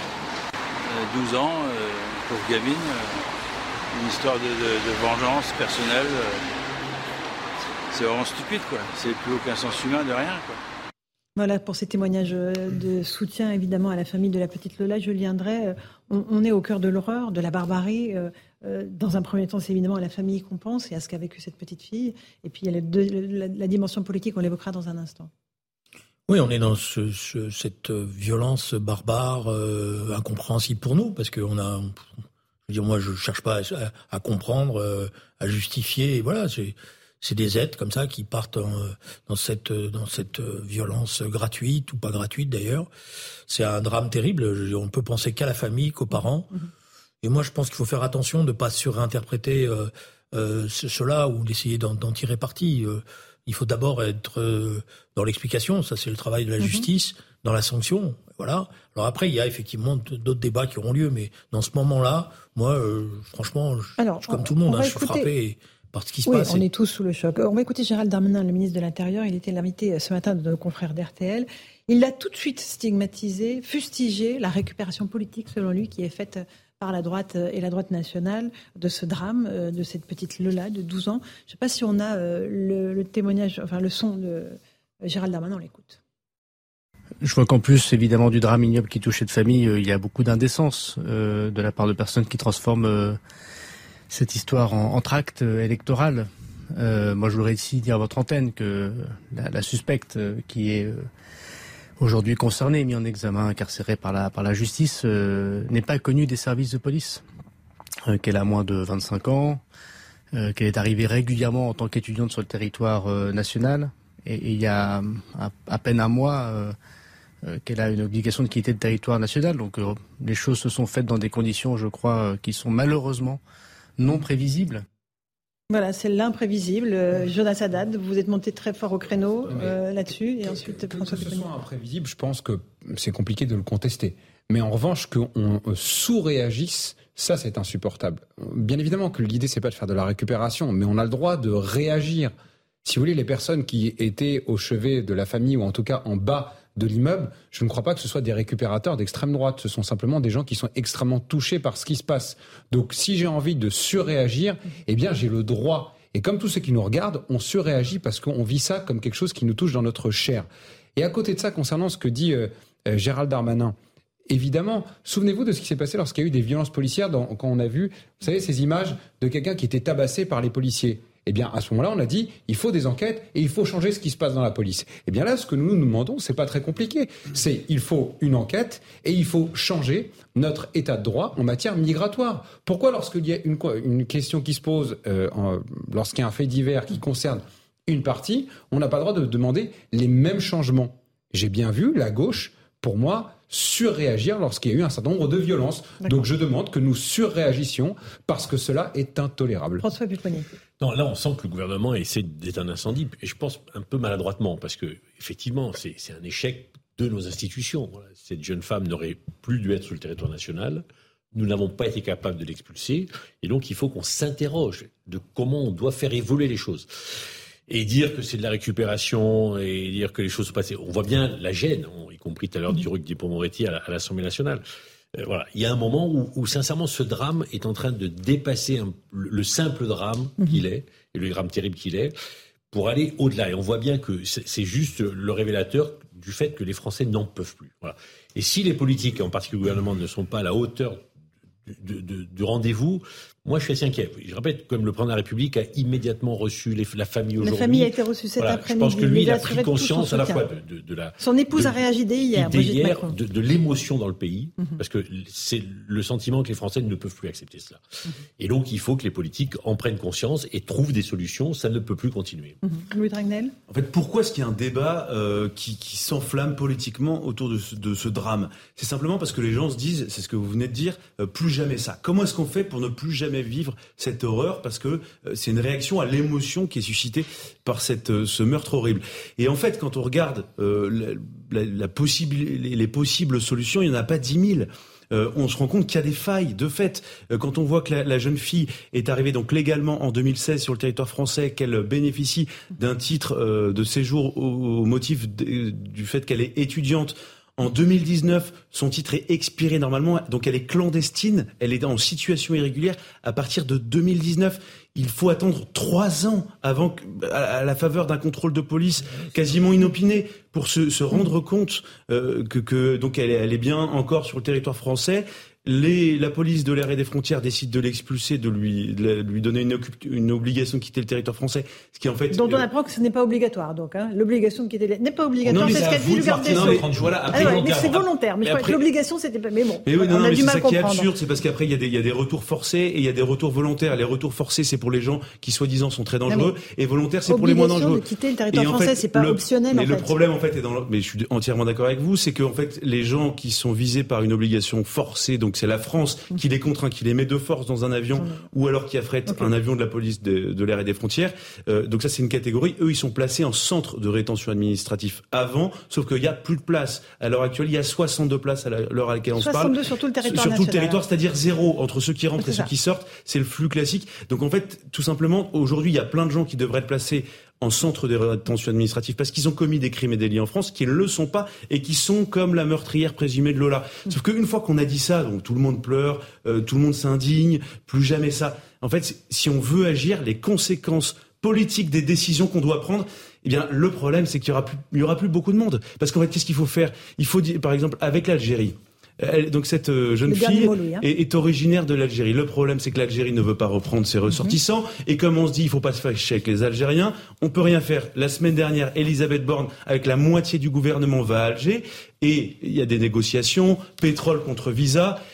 Qu'est-ce qui, qu'est-ce qui se dit à Alger? Il dit il faut améliorer la fluidité des étudiants étrangers, des étudiants algériens qui veulent venir étudier en France. Mais quand est-ce qu'on arrête ça? Parce qu'on veut pas se fâcher avec des Algériens. Et je pense qu'on a tort. Et maintenant, il faut dire la vérité aux Algériens et leur dire maintenant ça suffit. vous, nous respectez. Et donc, quitte à se froisser avec eux, ce n'est pas grave. L'absurdité, enfin, si j'ai bien compris ce qui est dit, c'est qu'elle a voulu elle quitter volontairement le territoire national en voulant prendre un avion ah non, elle voulait aller rejoindre une amie qui était à l'étranger. D'accord, elle voulait partir, elle voulait quitter le territoire national. Euh, mais on ne sait pas si c'était de manière définitive. Non, non, non mais elle voulait quitter le territoire national. Et on l'arrête, on dit, vous n'avez pas de billet. Elle voulait voyager.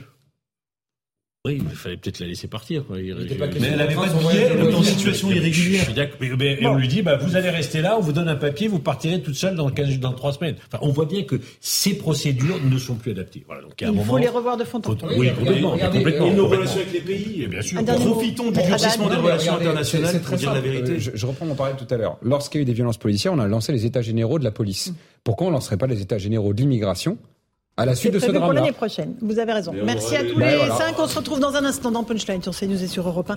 On reviendra bien entendu sur la mort de la petite Lola de 12 ans. À tout de suite.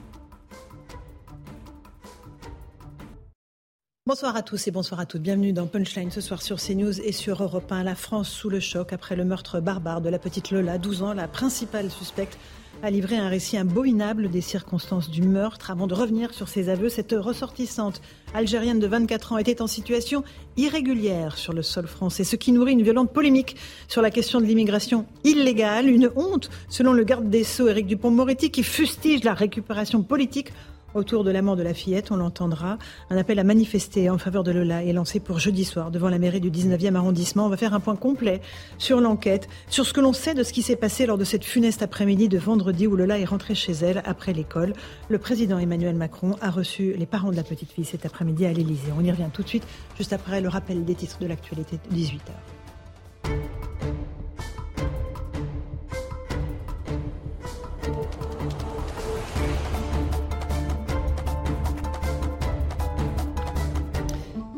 Il est 18h, bienvenue si vous nous rejoignez à l'instant sur Europe 1 et sur CNews. La une de l'actualité, c'est bien sûr l'affaire de la petite Lola. La principale suspecte a été mise en examen. Elle était visée par une obligation de quitter le territoire français euh, pour cette Algérienne de 24 ans. À l'Assemblée nationale, le garde des Sceaux, Éric Dupont-Moretti, dénonce une récupération politique, je vous le disais, de la part de la droite de l'hémicycle. Écoutez-le. Je vais vous dire les choses comme je les ressens. Faire de la petite politique, de la petite poloche, se servir du cercueil d'une gamine de 12 ans, comme on se sert d'un marchepied. C'est une honte, monsieur le député. Et ce mardi était aussi marqué par la mobilisation sociale. Plusieurs mouvements de contestation ont eu lieu dans le pays, notamment à Paris. Des incidents ont émaillé la manifestation parisienne. Les manifestants euh, ont pris pour cible une banque et un concessionnaire moto. Plusieurs individus vêtus de noir ont affronté les forces de l'ordre qui ont été prises à partie. La préfecture fait de six interpellations. Parmi les revendications des manifestants, la hausse des salaires. Écoutez Philippe Martinez, secrétaire général de la CGT. Euh, il faut arrêter de parler, il faut agir. Euh, bah, agir, c'est euh, proposer une revalorisation du SMIC et puis mettre en place l'échelle mobile des salaires, c'est-à-dire l'indexation des salaires sur l'inflation. Voilà. Il faut arrêter de parler, arrêter de critiquer ou de stigmatiser les grévistes et puis agir. Voilà, et le secteur des transports avait rejoint la mobilisation aujourd'hui, parmi eux la RATP. Même s'il était compliqué de voyager en région parisienne, notamment sur les lignes RER, e le mouvement a été modérément suivi. La grève n'est pas reconduite. Même chose à la SNCF, retour progressif à la normale dès demain. Dans le secteur du carburant, les employés des raffineries et des dépôts de Total Energy entament leur troisième semaine de grève. Quatre sites sont toujours bloqués, toujours la galère pour les automobilistes. Le gouvernement a annoncé qu'il allait effectuer de nouvelles réquisitions pour répondre à la pénurie d'essence. Enfin, les salariés du nucléaire ont également rejoint le mouvement de contestation, ce qui suscite l'inquiétude du gestionnaire du réseau de transport d'électricité en France, RTE. Il prévient que la grève pourrait avoir de lourdes conséquences sur l'approvisionnement en électricité s'il perdurait. 49.3 en vue, le porte-parole du gouvernement Olivier Véran a annoncé que cet article de la Constitution visant à faire passer en force un texte de loi sera utilisé. Il devrait permettre l'adoption sans vote de la première partie du projet de loi de finances 2023. Enfin, en une semaine, la Russie a détruit 30% des centrales électriques ukrainiennes, résultat des pannes massives dans tout le pays. Kiev parle d'une situation critique à l'approche de l'hiver. Les Ukrainiens se préparent à des coupures d'eau, de chauffage et d'électricité alors que les températures sont en train de baisser. Voilà, il est 18h02. On se retrouve sur le plateau de Punchline en direct sur CNews et sur Europe 1. On, parle de ce meurtre abominable, celui de la petite Lola, avec cette plongée au cœur de l'horreur, euh, puisque les enquêteurs ont, auditionné la principale suspecte, cette femme de 24 ans. Retour sur les lieux où se sont déroulés ces faits avec Maurice Vidal résidence de la petite Lola, dans le 19e arrondissement de Paris, est devenue un lieu de recueil et d'hommage. Habitants du quartier et parisiens viennent y déposer des fleurs avec une émotion toujours très vive. On habite le quartier depuis des années et on, vient témoigner euh, un soutien à la famille, hein, juste en déposant un bouquet, parce que, parce que ben, comme beaucoup de gens, la majorité des gens, ça nous brise le cœur. Voilà, c'est insoutenable. Je suis effondrée, on est effondré, on parle que de ça. Euh, c'est vrai qu'on est inquiet. moi, ça me fait peur pour mes sœurs. Ça je me dis, mais on peut même plus rentrer. Euh, on peut plus rentrer euh, sereinement chez nous. C'est dans sa propre résidence que Lola se fait aborder par la principale suspecte alors qu'elle rentrait de son collège, situé à 350 mètres. C'est dans cette même résidence que son corps a été retrouvé dans une malle vendredi, en fin de soirée.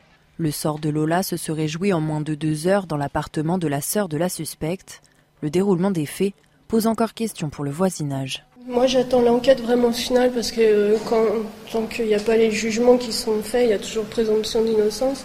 En tout cas, moi je pense qu'on est tous bouleversés. Le collège de la petite Lola est également devenu un lieu de recueil pour tout le quartier et surtout pour ses camarades traumatisés. Et on va rejoindre Lionel Gougelot, euh, l'envoyé spécial d'Europe 1 à Fourquereuil, dans le Pas-de-Calais, où les parents de là ont trouvé refuge. Ils s'y trouvaient ce matin encore, avant de se rendre cet après-midi à l'Élysée pour rencontrer le président Macron. Euh, bonsoir Lionel Gougelot. Euh, les parents de Lola ont trouvé là refuge parce qu'une partie de leur famille est sur place, c'est cela? Oui, effectivement, Foucreuil, vous savez, c'est un, petit village d'environ 1700 habitants. Nous sommes ici à un peu plus de, de 5 km de Bithune. C'est ici qu'habite en fait Nelly, la, grand-mère paternelle de la petite Lola. C'est une petite maison un peu en retrait hein, de l'une des, principales rues de, de, la commune. Et c'est donc assez naturellement, hein, si je puis dire, à son domicile que Johan et Delphine, les parents de la petite fille, ont trouvé refuge depuis dimanche, puisqu'ils n'ont pas de famille, tout simplement à Paris. Et en région parisienne, la volonté aussi pour eux, on l'imagine assez aisément, euh, eh bien, tout simplement d'échapper à la, pression médiatique. Des parents euh, dévastés par euh, le drame et, l'horreur qu'ils vivent depuis vendredi. C'est en tout cas ce que m'a dit tout à l'heure le maire du village, Gérard Rogier, qui les a longuement rencontrés hier soir. il décrit un couple qui, malgré cela, eh fait montre d'une grande dignité, dit-il, d'un grand courage même. En fait, ses parents attendaient hier soir de pouvoir voir la dépouille de leur enfant. Et maintenant, aujourd'hui, eh bien, ils n'attendent qu'une chose, pouvoir euh, la ramener ici, euh, dans, dans, le département du Pas-de-Calais, pour qu'elle y soit euh, enterrée. Alors maintenant, maintenant sur les faits, sur les faits en, tant que tels, eh bien, ce sont des parents qui ne comprennent pas ce qui a bien pu déclencher une telle barbarie sur leur petite fille. ils ont redit au maire du village que Lola était une fillette sage et sérieuse. Hein, tout ce que les témoignages que l'on a entendus hein, depuis depuis ce week-end dans dans son quartier du 19e arrondissement de Paris, une petite fille qui ne s'aventurait pas avec tel ou tel inconnu. Et surtout, euh, et ça c'est important, ils ont bien dit à Gérard Rogier, le maire, euh, qu'ils n'avaient jamais vu cette euh, Dabia auparavant et qu'il n'y avait jamais eu, comme cette femme a pu l'affirmer, l'indiquer dans une première déposition devant les enquêteurs, la moindre altercation ou, même indifférent avec elle. C'est-à-dire encore une fois l'incompréhension et la douleur de, de ses parents qui prévoient maintenant eh bien, de revenir vivre euh, définitivement ici à Foucreuil. C'est en tout cas ce que m'a dit le, maire de la commune. Un couple qu'il va falloir euh, accompagner maintenant, euh, peut-être l'aider même à, trouver un nouveau travail. Ce qui est sûr, c'est que dans, ce petit village de Foucreuil, eh bien, le, drame de la famille suscite une, immense émotion, une immense émotion même s'ils sont très peu finalement à, à avoir connu la, la, petite Lola qui ne venait ici que pour certains week-ends ou pour les vacances. beaucoup se disent prêts à manifester à ses proches une grande solidarité Ça va commencer d'ailleurs dès ce, vendredi hein, au foyer communal où euh, le maire invite la population à venir faire euh, un geste, laisser un, un, message de soutien à la famille et en hommage à la petite fille qui, eh bien, finalement, qui malgré tout était euh, un peu quelque part une enfant du village. Merci beaucoup Lionel Gougelot euh, d'Europe 1 euh, sur place à Fauquereuil. Euh, j'ajoute que le président Macron a reçu les parents de la petite Lola cet après-midi, les a assurés de, tout son soutien. Louis Dragnel, vous êtes avec nous, chef du service politique d'Europe 1. Bonsoir, c'est important ce que vient de dire Lionel Gougelot. Et les parents démentent euh, avoir eu une altercation avec la principale suspecte, cette femme de 24 ans. Elle aurait dit euh, qu'il l'empêchait de, de, rentrer euh, dans l'immeuble où habitait sa sœur. Hein, un badge d'accès, effectivement, à l'immeuble. démenti total des parents. Donc cela est démenti. Bon, après, c'est à l'enquête de l'établir. Hein, donc pour l'instant, c'est parole contre parole. Euh, je pense qu'il faut être prudent et il faut attendre surtout voilà, que le, la vérité euh, soit établi justement par euh, le travail d'enquête. Sébastien Chenu, député Rassemblement national du Nord, est avec nous. Bonsoir. Bonsoir. Cette affaire est, est, est, terrible, elle est poignante. Avant de parler de politique, il faut d'abord penser aux parents et à ce drame qu'ils vivent. Évidemment, c'est d'abord à la famille que euh, nos pensées doivent s'adresser. C'est l'horreur, c'est l'émotion et c'est le scandale. C'est l'horreur euh, qu'une gamine de cet âge-là soit assassinée, les circonstances absolument épouvantables. C'est l'émotion parce que ça pourrait être euh, notre fille, notre sœur, euh, une gamine qu'on qu connaît chaque jour. Enfin, c'est extrêmement euh, touchant. Et puis c'est le scandale parce que hum, tout ça pourrait être évité. En réalité, on, on pourrait. À cause de la nationalité de. Oui, la euh, si la loi suspecte. était appliquée dans notre pays, euh, on n'aurait pas ce genre d'individu euh, sur notre territoire, et, euh, et c'est, on, on, éviterait tout ça. Enfin, je veux dire, c'est, c'est un scandale que de ne pas appliquer la loi. Euh, c'est pas demander une autre loi, c'est pas faire des polémiques, etc. Appliquer la loi. Aujourd'hui, euh, cette gamine serait probablement encore en vie si euh, celle qui l'a assassinée avait été expulsée euh, il y a trois ans. Enfin bon. Vous avez entendu Eric Dupond-Moretti qui dit voilà c'est honteux de se servir du cercueil d'une petite fille pour faire des polémiques politiques. Non, Dupond-Moretti est indigne. je veux dire si cette indignité, il pense masquer sa nullité de garde des sceaux par l'indignité de ses propos, il se trompe. c'est normal que dans notre pays il y ait de l'émotion. Euh, suite à cet épouvantable euh, meurtre. C'est normal. C'est normal aussi, euh, et c'est même nécessaire que les hommes et les femmes qui sont chargés de faire la loi, les législateurs, les, les politiques s'en saisissent pour euh, affirmer que effectivement, euh, en appliquant la loi, pas en en faisant une autre, en appliquant la loi, eh bien, ça pourrait être différent. C'est tout à fait normal. Ce qui n'est pas normal, c'est qu'il insulte les gens qui, euh, les, les, députés qui s'émeuvent de cela. Euh, ça, c'est pas normal. C'est pas un garde des sceaux à la hauteur. Julien Drey, qui est avec nous, Julien, la colère, elle est compréhensible. L'émotion et la colère sont compréhensibles. Elle est compréhensible. Elle est, elle est partagée. Je veux dire, elle est terrible. Moi, je pense qu'il y a deux débats et qu'il faut toujours faire attention. Il y a un premier moment, qui est le moment dans lequel nous sommes, qui est un moment de recueillement, de solidarité. Et je pense qu'après, il y aura un débat politique, mais qu'il ne faut pas donner tout de suite le sentiment qu'on se précipite et que, d'un certain point de vue, euh, moi, ça me gêne, voilà, mhm. parler politique tout de suite comme ça. Je dis pas qu'il faut l'éviter, mais je veux pas dire je veux éviter le, débat, mais faisons attention de ne pas donner le sentiment qu'on se jette comme ça euh, sur un événement et qu'on essaye, parce qu'il faut respecter la famille, euh, euh l'émotion, quoi. Je veux dire, il y a, y a, toujours un moment d'émotion et c'est ça qu'il faut d'abord témoigner. L'autre chose, bon, je pas polémiquer parce que ça sert à rien, mais on peut débattre sur la, la question de l'immigration, des flux migratoires, etc. mais on peut pas dire simplement parce qu'il y aura pas il y, a, des immigrés clandestins, euh, parce qu'on expulserait tous les immigrés clandestins, il y aura plus, plus jamais de meurtres d'enfants. Mais en l'occurrence, euh, si c'est dire parce que d'accord, mais ça veut dire mais il y a des meurtres d'enfants euh, dans ce pays qui qui étaient pas faits par des voilà. mais, mais ce n'est pas ce que j'ai dit. Malheureusement, ce n'est pas ce que j'ai dit. Ce n'est pas ce que j'ai dit. J'ai dit dans ce cas de figure, si cette personne avait été expulsée comme elle aurait dû l'être, comme elle aurait dû l'être, eh bien aujourd'hui Lola serait probablement encore en vie. C'est très précis. J'ai dit cette personne n'avait rien à faire sur le territoire français et en plus elle a tué une petite fille. Mais, malheureusement ce n'est pas la seule. Souvenons-nous des gamines de la gare de Marseille, etc., etc. Non, si, je, viendrai et ensuite Maître Goladel. cette précision, c'est dans ce cas précis. Maître Goladel. Maître Gilles-William Goladel. Je vois pas pourquoi. Euh, les choses devraient être couvertes par un tabou. Il y a deux niveaux il y a, et deux niveaux de souffrance. D'abord, malheureux parents, malheureux parents. Encore une fois, la souffrance est, on peut rien pour eux. Les mots, je l'ai dit hier, les mots sont totalement vains par rapport à cet assassinat, ce viol suivi de, de massacre. Pas de mots. Euh, et on ne peut rien.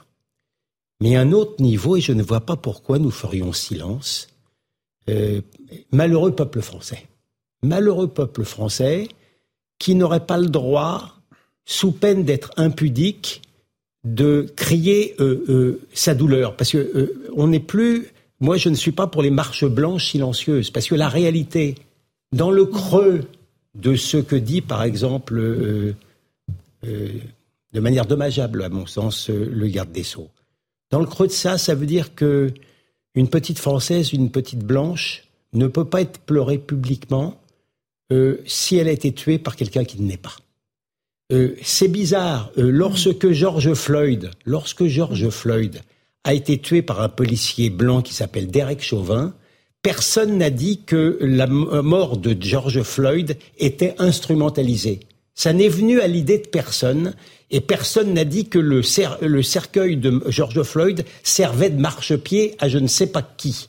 Donc dans ce, je veux dire, mhm. euh, c'est toujours la même chose. Alors, non, pardon de le dire encore une fois. Et, effectivement, il n'y a pas de discussion possible. Je ne dis pas que c'est de la faute de ce ministre de l'Intérieur, mais dans un monde de droit, euh, il n'y a pas de discussion possible. Si l'irrégulière n'avait pas été en France, elle n'aurait pas pu tuer la petite Lola. On poursuit ce débat dans un instant euh, dans Punchline sur CNews et sur Europe 1. On entendra euh, les échanges au sujet euh, de ce meurtre abominable à l'Assemblée nationale, notamment entre Marine Le Pen et Elisabeth Borne. tout de suite.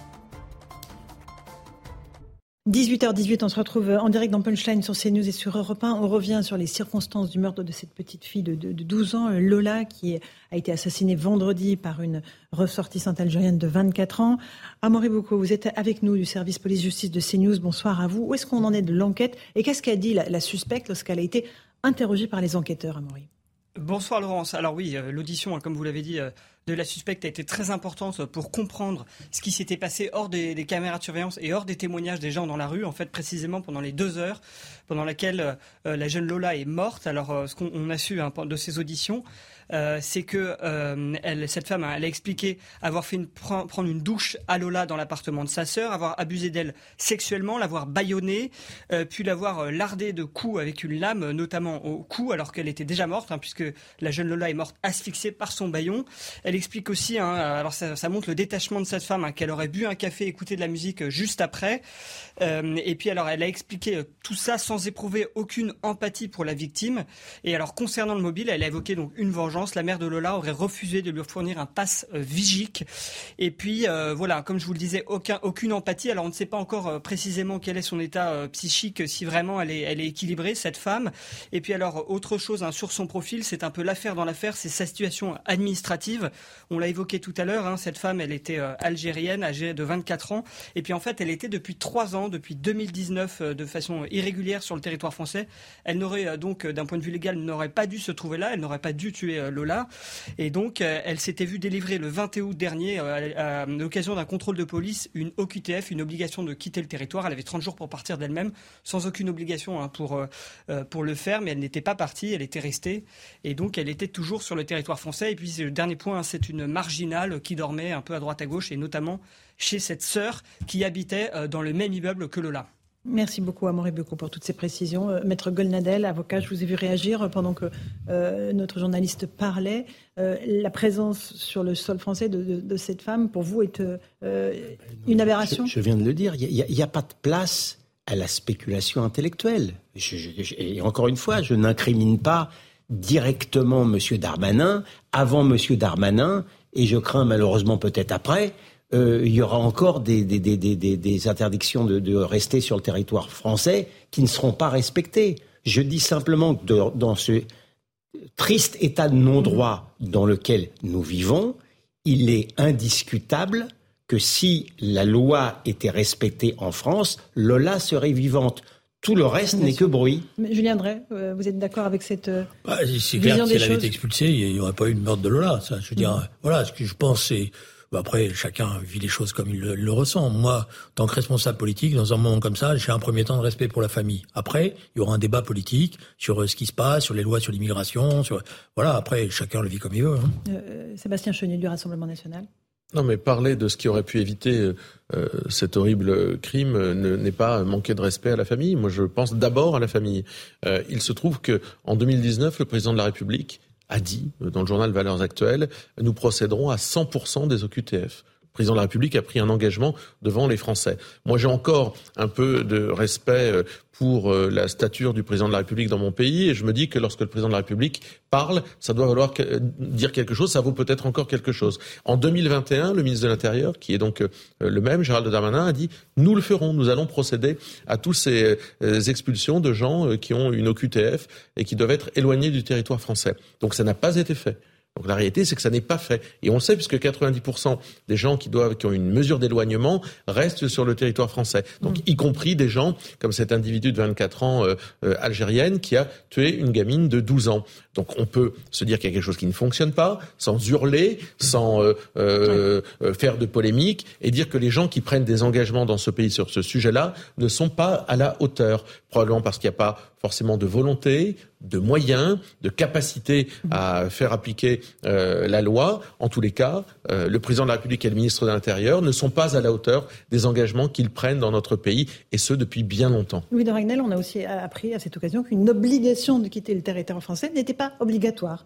Contrairement à ce que son nom indique. C'est volontaire. On peut avoir une obligation de quitter le territoire français. Non, alors, toutes les obligations de, quitter le territoire français, normalement, doivent donner lieu à l'exécution de cette décision administrative. Donc là, elle devait durer, effectivement, elle avait 30 jours pour euh, retourner en Algérie. Alors, il y a deux types d'obligations, enfin, il y a deux, oui, deux, deux types d'obligations de, quitter le territoire français. Il y en a euh, qui, qui, qui, ont fort, qui, qui doivent être exécutées très rapidement. Et quand on a un individu dangereux, il est placé dans ce qu'on appelle les CRA, les centres de rétention administrative, pendant une durée de 90 jours maximum. Et donc, ils sont, euh, c'est quasiment, c'est comme s'ils sont enfermés, en fait, dans ces, dans ces centres. Et ensuite, euh, la France étudie leur dossier, demande le laisser-passer consulaire euh, dans l'objectif de les expulser. Et ensuite, il y a une deuxième catégorie de personnes. Globalement, ça concerne l'essentiel des obligations de quitter le territoire français, où on leur demande, sur la base du volontariat, de bien vouloir, s'ils sont d'accord, euh, quitter le territoire français. Et donc tout le problème est là parce que il n'y a pas suffisamment de place dans les centres de rétention administrative. Combien il y en a là Alors on se parle, c'est tout ça. À l'heure où on se parle, Combien il y a, de place Le nombre de places disponibles, c'est 62 aujourd'hui. 62. 62 au total. Il y a 1800 places théoriques en réalité, il y en a 1400. Donc en fait, c'est rien du tout. Quand on voit par exemple que euh, il y a 120 000 obligations de quitter le territoire français qui sont prononcées en, moyenne chaque année, 10% exécutées. Euh, donc en fait, on devrait mettre ces gens dans les centres de rétention administrative, mais malheureusement, il n'y a pas de place. Je voulais simplement revenir sur le débat politique, sur ce que disait Julien Drey. Oui, euh, bien sûr que l'émotion euh, et, et, le respect euh, pour la famille de la victime est indispensable et je pense que personne ne le conteste euh, autour de ce plateau. Mais moi, ce qui, me, ce qui commence à m'exaspérer, c'est qu'il faut attendre euh, des faits, ce qui s'est passé, des drames comme ce qui s'est passé avec Lola, pour que enfin de, et qui est de plus en plus de personnes qui ouvrent les yeux sur le réel. En fait, c'est pas une vue de l'esprit, c'est même pas une question de gauche-droite, c'est simplement euh, la loi n'est pas appliquée, n'est pas respectée, et ça donne lieu malheureusement à un drame comme celui qu'on a mmh, connu. Mmh. Et, et, et c'est pas vouloir euh, euh, tirer parti politiquement que d'en parler. Et, Vous même, comprenez ça, Julien Drey, que les Français ne, ne supportent Mais même pour honorer la mémoire de Lola, elle doit la vérité sur la raison pour laquelle elle a été tuée. La parole à Julien Drey. La question qui est posée, c'est, si vous voulez avoir un débat politique, c'est le fait que le dispositif que nous avons aujourd'hui sur les reconduites à la frontière ne fonctionne pas. C'est la faute, euh, d'après moi, au dispositif lui-même. Voilà. Et c'est pour ça qu'il faut en changer. Des gens qui C'est pour ça qu'il faut en changer. C'est pour ça que je me bats depuis des années pour euh, les, la théorie des quotas qui permettrait de ne de, de, de pas avoir ce long temps parce que c'est ça le problème, c'est qu'entre le moment où on prononce l'interdiction de quitter le territoire et le moment où ils s'en vont, on n'a pas les moyens, ou ça demande des moyens considérables, etc. Et parce qu'il y a des recours, parce qu'il y a des avocats qui vont utiliser tous mmh. les recours, parce qu'on n'a pas les places en, centre de rétention, donc les gens les remet en liberté. Comme on les remet en liberté, ils disparaissent, et puis euh, on les revoit réapparaître deux, trois ans après, parce qu'ils voilà. Donc c'est tout ce dispositif-là qui ne va plus. C'est pour ça que je pense que bon, il faudra avoir le débat calmement, mais c'est le dispositif qu'il faut remettre en mmh. cause. Ce la remise en cause du dispositif, il faut être honnête, amènera un affrontement avec l'Europe. Absolument, avec la Cour européenne des droits de l'homme. Elle, amènera un affrontement avec la Cour européenne des droits, de l'homme, mais je pense que la France devra l'assumer. Euh, Sébastien Chenu du Rassemblement mais, national. Mais, bien sûr, mais euh, je veux dire, les, les Français ne supportent plus qu'on trouve des, euh, des excuses, des circonstances atténuantes, des explications même tout simplement au fait que la loi ne soit pas appliquée en France sur ce sujet-là et d'ailleurs sur d'autres. Les Français en ont ras-le-bol, qu'on vienne leur faire la morale, qu'on vienne leur dire, écoutez, vous n'avez pas le droit de vous offusquer, vous n'avez pas le droit de vous plaindre, vous n'avez pas le droit d'être ému de tout ça. Euh, ça ne fonctionne pas, mais c'est comme ça. Il y a l'Europe, ça suffit. Comme l'argument, si vous voulez, de euh, l'argument de la récupération politique qui fonctionne plus. Faut arrêter avec tout ça. Euh, on peut prendre un problème, le mettre sur table. C'est pas le premier. Je parlais tout à l'heure des deux jeunes collégiennes qui avaient été tuées à Marseille. Là aussi, c'était quelqu'un qui était nationalité étrangère et qui n'aurait pas dû être sur le territoire français. Donc, à un moment, faut arrêter de. On voit ce que l'on voit. Vous savez, je ne sais plus quel était le psychanalyste qui disait il faut voir ce que l'on voit. Oui, il faut bien se rendre compte qu'on a un problème avec ça, qu'il y a une politique migratoire qu'il faut changer de fond en comble, qu'on aura un affrontement avec l'Union européenne, qu'on aura des affrontements avec les pays euh, de départ de ces gens-là qui ne veulent pas prendre leurs ressortissants. Euh, et puis on aura un, affrontement intellectuel et politique ici avec des gens comme Dupont-Moretti qui sont partisans de l'inverse de la fermeté. Maître Goldnadel. Alors c'est sans doute un élément plus polémique, mais ça n'est jamais le bon moment. Ça n'est jamais le bon moment. Je me souviens, euh, peu avant, peu pendant les, les élections présidentielles, il y a eu le, la mort du malheureux Jérémy Cohen. Euh, là aussi, euh, Zemmour et, et, Marine Le Pen ont été accusés d'instrumentaliser. Ça, ça s'est passé à ce moment-là. Il y a toujours une bonne raison, que je considère comme extrêmement mauvaise mhm. pour euh, mettre, mettre le boisseau sur l'insécurité qui est causée par le phénomène migratoire.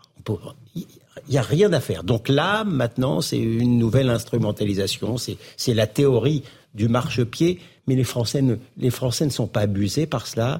Et ils sont, je pense, encore une fois, le temps des marches blanches silencieuses, je crois, il est passé. Et quel est le temps alors qui arrive? Mais il, est d'abord, non mais il est, le temps de dire les choses. Je veux dire, s'il n'y avait pas eu, que encore une fois, les réseaux sociaux, ce que, hein, très bien, ce que j'appelle la fâcheuse sphère, la presse convenable et convenue n'en parlait pas. Et pour les raisons que je... Non, non, non, non, non. Ça a mis 40... Il y a eu 40... il y a eu 40... Il y a eu il y a eu 48 heures où les journaux ne, se, sont pas, précipités compte tenu du fait que Lola n'avait pas la figure de la martyre idéale et que celle qui l'a tuée n'avait pas la figure du bourreau idéal. Ça gêne, ça gêne Une toute petite réaction de Julien Dallaire, on rappelle des titres sur ça? Non, mais je veux dire, j'ai pas vécu la même chose, parce que dès vendredi soir, euh, je voyais l'émotion euh, s'installer un peu partout, euh, y compris les rédactions, envoyer des, des correspondants sur le terrain, etc. Donc c'est pas la peine d'en surrajouter pour une démonstration qui, je vois pas à quoi ça sert. Maintenant, la question qui est posée, moi je, je vous entends les uns les autres, mais je constate malheureusement, parce que ça fait des années que ça dure, que quand quelqu'un propose une solution, vous ne répondez pas à cette question. Moi, je vous dis, tant que vous me ferez simplement de l'agitation sur il faut reconduire la frontière, mais que vous n'aurez pas une solution, bah moi, d'un certain, certain, point de vue, c'est pas vrai, Julien. Mais c'est complètement Laissez-le terminer. je, je, vous, vous propose un dispositif qui est compliqué. Je vous l'ai dit d'ailleurs, parce qu'il amènera un, un affrontement. Sur non, on n'y arrivera pas. Voilà, ça sera toujours des moments d'émotion en disant il faudrait, il faudrait. On poursuit ce débat dans un instant euh, avec, euh, on écoutera Marine Le Pen et Elisabeth Borne, un échange tendu à l'Assemblée nationale. Mais d'abord, il est 18h30, c'est le rappel des titres de l'actualité avec Arthur Muriot.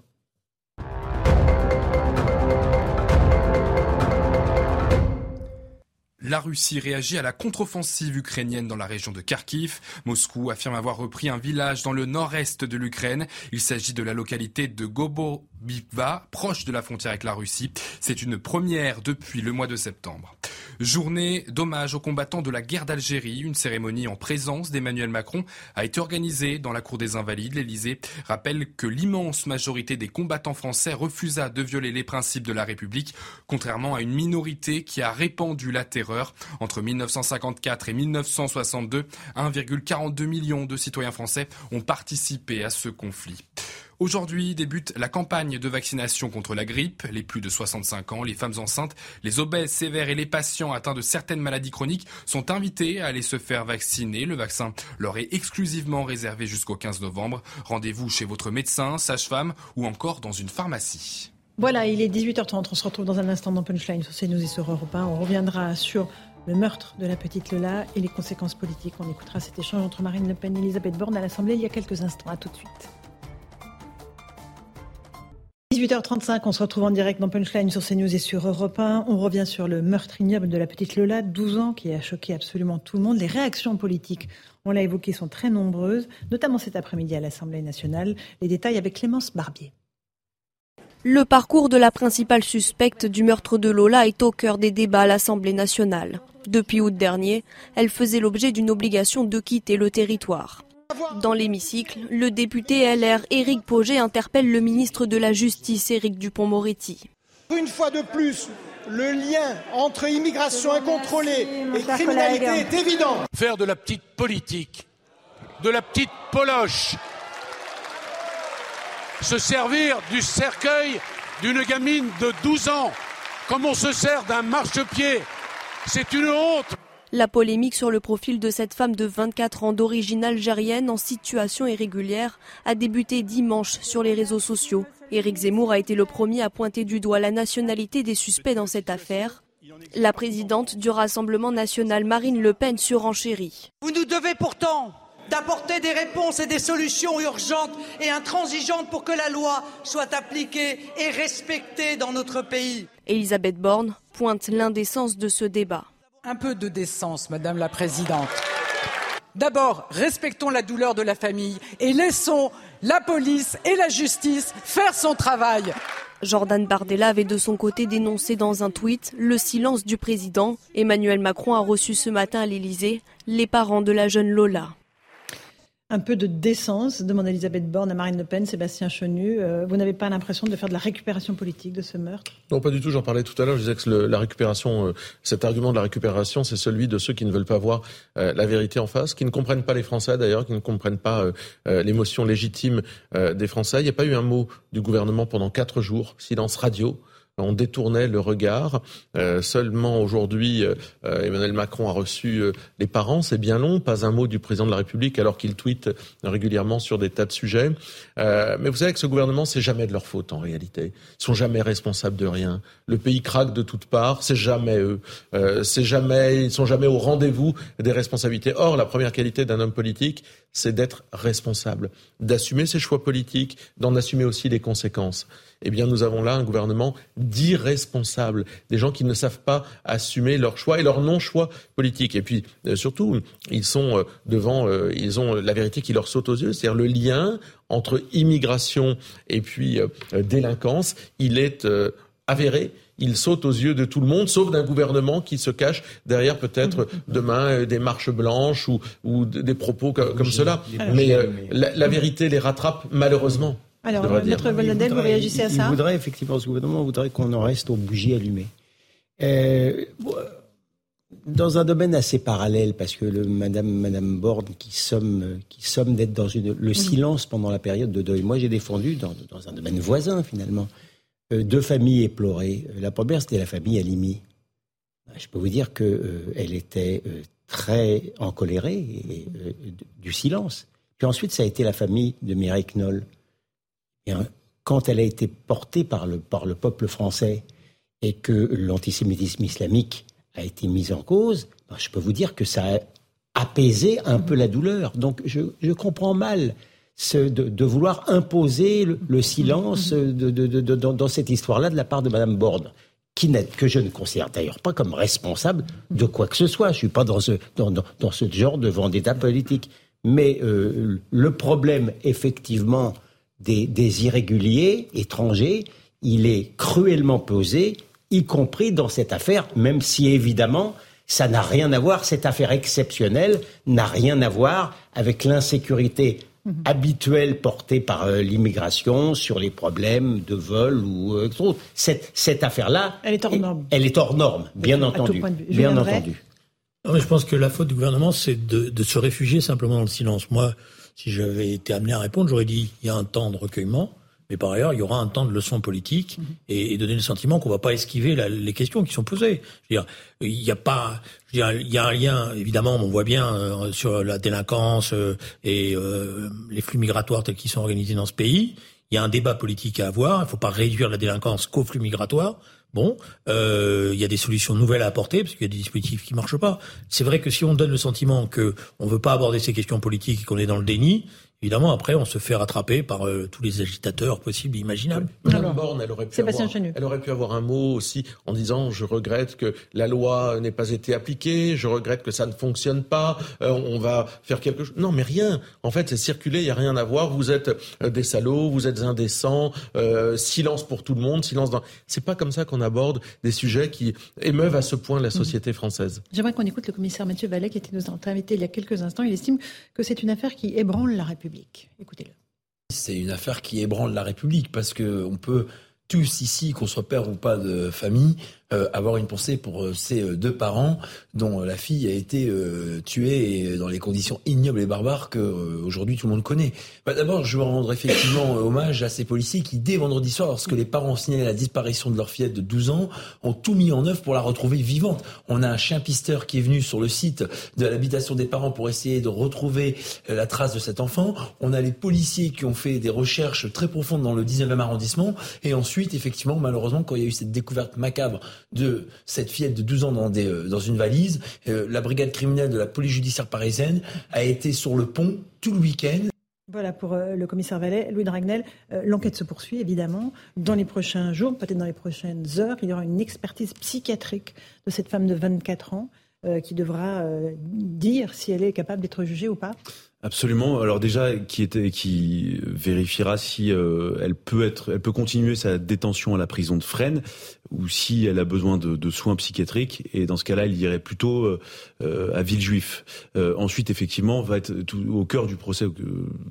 toute la question, c'est de savoir si cette, donc la, la, meurtrière présumée est responsable, était en, en possession de ses moyens, de ses capacités, et donc de savoir si à la fin, elle pourra purger une peine euh, comme toute personne euh, mhm. classique qui commet euh, ce type d'atrocité. Et, et, je pense, c'est là où aussi je, je, je, repense à ce que disait Eric Dupont-Moretti tout à l'heure. si on n'a pas le droit de parler des raisons qui ont conduit Lola à être assassinée, si on n'a pas le droit de parler ensuite des problèmes pour lesquels éventuellement la meurtrière présumée ne purge pas de peine, mais ça sert à plus, plus à rien de faire de la politique, ça sert plus à rien de s'intéresser à ces sujets-là. Et, et, du coup, je, je, je, trouve vraiment regrettable que le gouvernement comme ça ferme le banc d'emblée, mais c'est le meilleur moyen de faire exploser la boîte à fantasmes. Il devrait mettre sur la table euh, toutes les, tous les dysfonctionnements, les mmh, problèmes. Et en plus, le, pire dans cette histoire, c'est que les Français le savent. Ils n'ont pas besoin d'allumer ces news ou de nous écouter ou de nous regarder pour comprendre ça. Ils ont tout à fait compris parce que c'est le réel. C'est, enfin, c'est, du, c'est le quotidien. C'est ce que les gens euh, voient de plus en plus, à la fois quand ils regardent les journaux, dans leur vie. Et, et, et c'est vrai qu'il y a un changement de la société, à la fois l'ensauvagement, à la fois aussi euh, l'immigration qui est de plus en plus nombreuse, de plus en plus visible en France. Euh, si vous voulez, avec 271 000 titres de séjour délivrés chaque année, bah, année après année, ça, ça finit par se voir. Et avec des gens qui ne sont plus du tout assimilés. Mais à la limite, je leur en veux même pas. Euh, sur l'assimilation. Aujourd'hui, un étranger qui arrive euh, sur le territoire français et qui veut s'en sortir, s'il est assimilé, il le doit qu'à lui-même. Mhm. La France ne lui offre rien. Non, mais parce qu'on n'a plus les capacités, on n'en est plus là. Et, mais c'est ça que le gouvernement, je pense, n'a pas encore compris. Euh, Julien euh, le gouvernement est en décalage, est en retard par rapport à l'opinion publique ou pas? Non, c'est, je dirais, il y a un décalage parce que sur le fond, euh, les dispositifs législatifs qui sont en qui sont en place ne sont pas efficaces et qui, pour l'instant, il ne veut pas essayer de les d'aborder la question en trouvant des solutions nouvelles. Mmh. Et c'est ça qui crée le, c'est ça qui crée la gêne aujourd'hui. Bon, euh, il y a un moment donné où il faut comprendre que les situations ont évolué et comme elles ont évolué, comme il y a des choses qui ne sont plus maîtrisées, comme il y a des lois qui sont plus appliquées, ben, il faut changer les dispositifs. Et le, c'est pour ça que je pense que je maintiens que la faute du gouvernement là, dans les jours qui viennent de s'écouler, c'est, ça aurait dû être de dire D'abord, il y a un temps d'émotion, nous y sommes, et il y aura un temps de leçon politique mhm. et euh, de conséquences par rapport à ces situations-là, parce qu'il y aura forcément, et il devrait y avoir des mhm. conséquences. Il y aura même un autre débat hein, sur les responsabilités pénales, mhm. parce que le, le problème, euh, ça, maître, vous savez comme moi. alors quel débat Attendez, Julien On l'a, on l'a déjà eu dans une autre affaire. Bon, voilà, on voit bien que... La responsabilité pénale. Débat derrière. Il y a, effectivement, les responsabilités pénales, les moyens sur la santé mentale, euh, enfin, je veux dire, euh, la problématique migratoire. Il y a beaucoup de débats et de tiroirs dans ce genre euh, de dossier. Maître Goladel. Comme je disais hier, quelqu'un qui se livre à un tel, assassinat, tel assassinat précédé d'un viol et la manière dont ça, ça, ne peut pas être un modèle d'équilibre. Maintenant, la loi, il faut que le discernement soit totalement aboli, mhm. totalement aboli. S'il n'est que partiellement aboli, alors elle n'échappe pas, mhm. elle n'échappe pas à la sanction pénale. Mais ça, euh, je suis aujourd'hui, mhm, je suis complètement incapable de le dire. La question de la perpétuité totale pour une femme.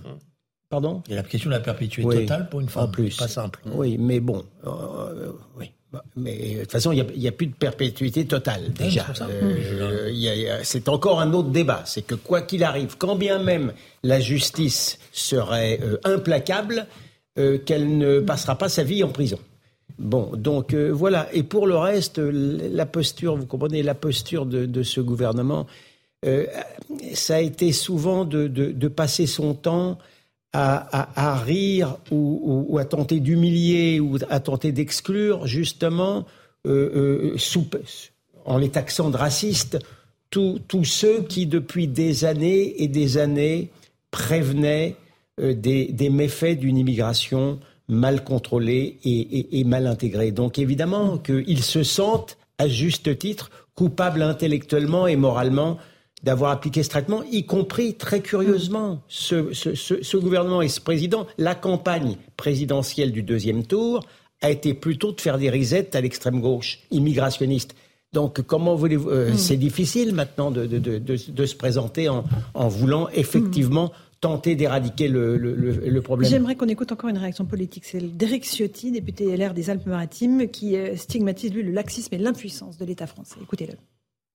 On a le devoir de se poser des questions pour éviter, si tant est euh, qu'on le puisse, au maximum, qu'un tel drame ne se reproduise. Il y a des questions, et notamment pourquoi. Euh, je salue le travail des enquêteurs qui a été rapide, efficace mais il y a des doutes, il y a des interrogations. Pourquoi cette femme, qui avait fait l'objet d'une obligation de quitter le territoire français, le ministre de la Justice vient de le rappeler, c'était le 22 août, était encore en France. C'est malheureusement le signe que, en matière euh, d'expulsion des étrangers qui n'ont plus le droit de rester en France, il y a aujourd'hui un véritable laxisme, il y a une efficacité, il y a une impuissance. Voilà, euh, pour Eric Ciotti, euh, Louis Dragnel, Europe 1. Bah, factuellement, il a, objectivement, il a raison parce que ça correspond à la réalité. Le drame, c'est que il faut attendre euh, le massacre d'une petite fille pour euh, que de, encore des personnes supplémentaires ouvrent les yeux sur le dysfonctionnement total et généralisé de l'immigration en France. L'immigration légale, ça va pas. L'immigration illégale, ça ne va pas. Et ensuite, si on va au bout du raisonnement, on veut pas, on veut se froisser avec personne, la France. C'est ça le problème. L'état du monde a complètement changé depuis les années 70 et on peut pas continuer comme euh, j'ai vu ce que le déplacement qu'Elisabeth Borne a fait la semaine dernière à Alger où elle embarque la moitié du gouvernement pour essayer de récupérer 2 3 4 5% d'augmentation de livraison de gaz supplémentaire à destination de la France en échange de visas.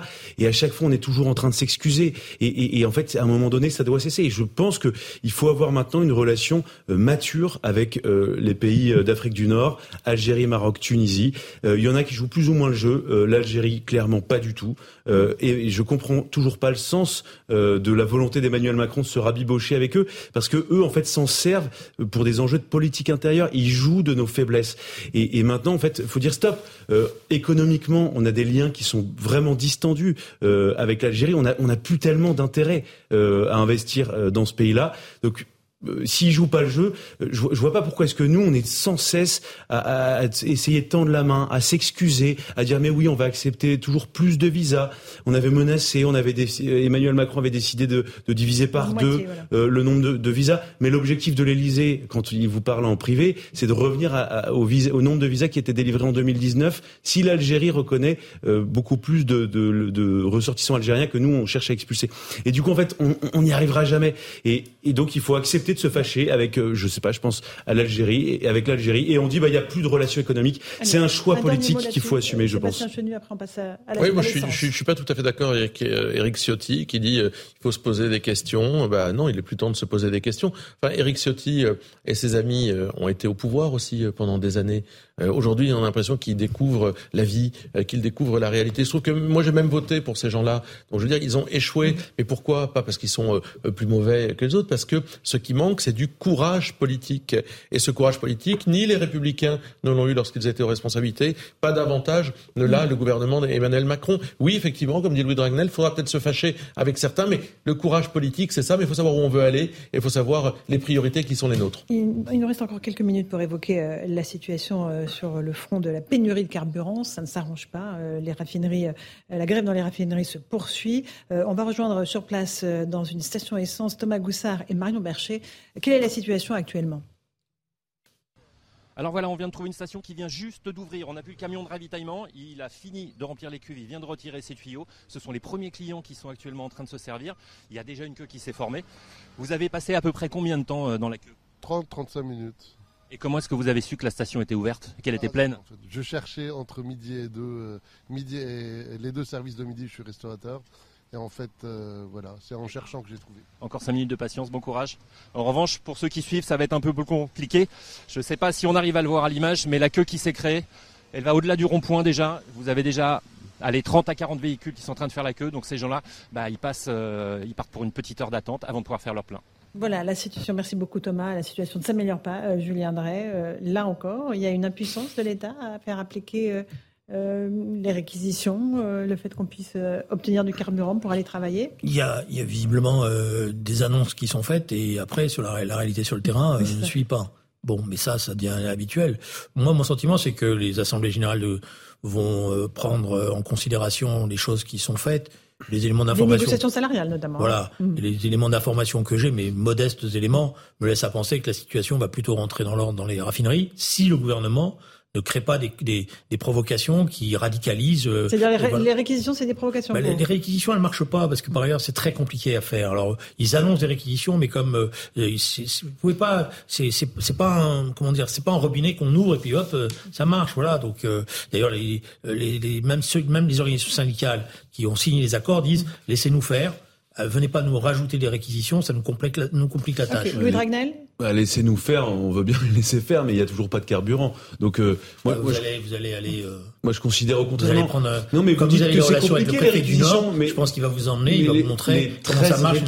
Il y a eu seulement, il y a eu seulement 13 réquisitions euh, qui ont été faites euh, en France depuis le mhm. début du conflit. Les 13 ont été validées par la justice administrative. Il n'y a aucun problème. Que Sauf que le problème, Julien Drey, le problème, Julien Drey, c'est que quand, quand, mais oui, mais non, mais le problème, c'est qu'il y en a pas assez. Et en fait, s'il y avait eu plus de réquisitions, ça pareil, c'est une question de courage politique. Ça aurait euh, donné lieu à beaucoup plus de déblocage. Et enfin, je termine d'une une chose.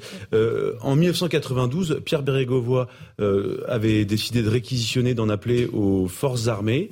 il l'avait fait et, et, ça, et, ça, avait permis de débloquer la situation. Non, ça. Alors je sais que le gouvernement ne veut pas avoir 30 secondes. 30 secondes. Comme Pierre Bérégovoy utilise l'armée, c'est pour débloquer les autoroutes qui sont paralysées. Avec des camions. C'est pas pareil. Mais, du coup, en fait, tout est bloqué. Je veux bien qu'on fasse l'histoire. Moi, tout ce que je vois simplement, c'est qu'il y a 80 types qui gagnent 5000 euros par mois qui arrivent à bloquer le pays. Et encore, raffinerie par raffinerie, il suffit qu'il y ait deux grévistes pour empêcher le, le, le carburant de sortir. Je pense que ce pays est en panne. Et je pense que les Français s'habituent trop à cette situation. Et je trouve que les partis de droite dont l'ADN est quand même le respect de l'état de droit, sont bien gentils avec la CGT. Sébastien Chenu, rapidement. Plusieurs, plusieurs, choses. D'abord, euh, on ne peut pas prendre le problème par euh, la fin. C'est-à-dire que euh, une des réquisitions, c'est quand on a tout essayé auparavant. ce gouvernement n'a évidemment rien anticipé, encore une fois, sur la situation sociale, le climat social des entreprises d'énergie. À cela s'ajoutent des comportements de grands patrons qui sont totalement irresponsables en matière de climat social et de négociations salariales. Deuxièmement, la la CGT euh, politise les choses, elle est sur un fond euh, de d'élection, de désignation du successeur. Ne soyons dupes de rien. Derrière ça, il y a des manœuvres. Troisièmement, euh, moi je suis favorable à des hausses de salaire. On n'échappera pas à la problématique globale des hausses de salaire dans le pays, mais surtout dernièrement, et là je partage ce que dit Gilles William Goldanel, on ne peut pas laisser le pays être bloqué. Je veux dire, ce n'est pas possible aujourd'hui que les Français qui ont tant de mal à boucler leur fin de mois, qui se lèvent et qui font des efforts pour aller bosser ou qui aimeraient bosser, il y a des gens aussi qui ont besoin de la voiture pour aller faire des entretiens, etc., soient sanctionnés par ce type de comportement. Ce n'est pas admissible. Ça n'évacuera pas euh, la problématique des salaires qui, encore une fois, je le dis, est centrale dans notre pays. Et il y avait cette journée de mobilisation aujourd'hui. 100 euh, 000 manifestants au niveau national, 13 000 dans la capitale, avec 9 euh, policiers blessés, 8 à Paris, lors des chauffourées. Aucun manifestant n'a été blessé, Louis Dragnel. On a vu qu'il y a eu des black blocs qui s'en sont pris à des commerces dans le centre de Paris, ainsi qu'à une concession. Les black blocs, c'est devenu une malédiction pour les manifestations. Je viendrai oui, en, 30 secondes. C'est une malédiction parce que ça, ça, ça, porte atteinte à ceux qui légitimement revendiquent dans le pays, parce qu'après on ne parle plus que de ça. C'est pour ça que ce ne sont pas euh, des gens qu'on peut respecter. Merci à tous d'avoir participé à Punchline sur CNews et sur Europe 1. On se retrouve demain et tout de suite sur CNews, c'est Christine Kelly et ses invités pour Face à l'info sur Europe 1. Raphaël de Volvé et Hélène Zelani pour Europe Soir. Bonne soirée sur notre deux antennes.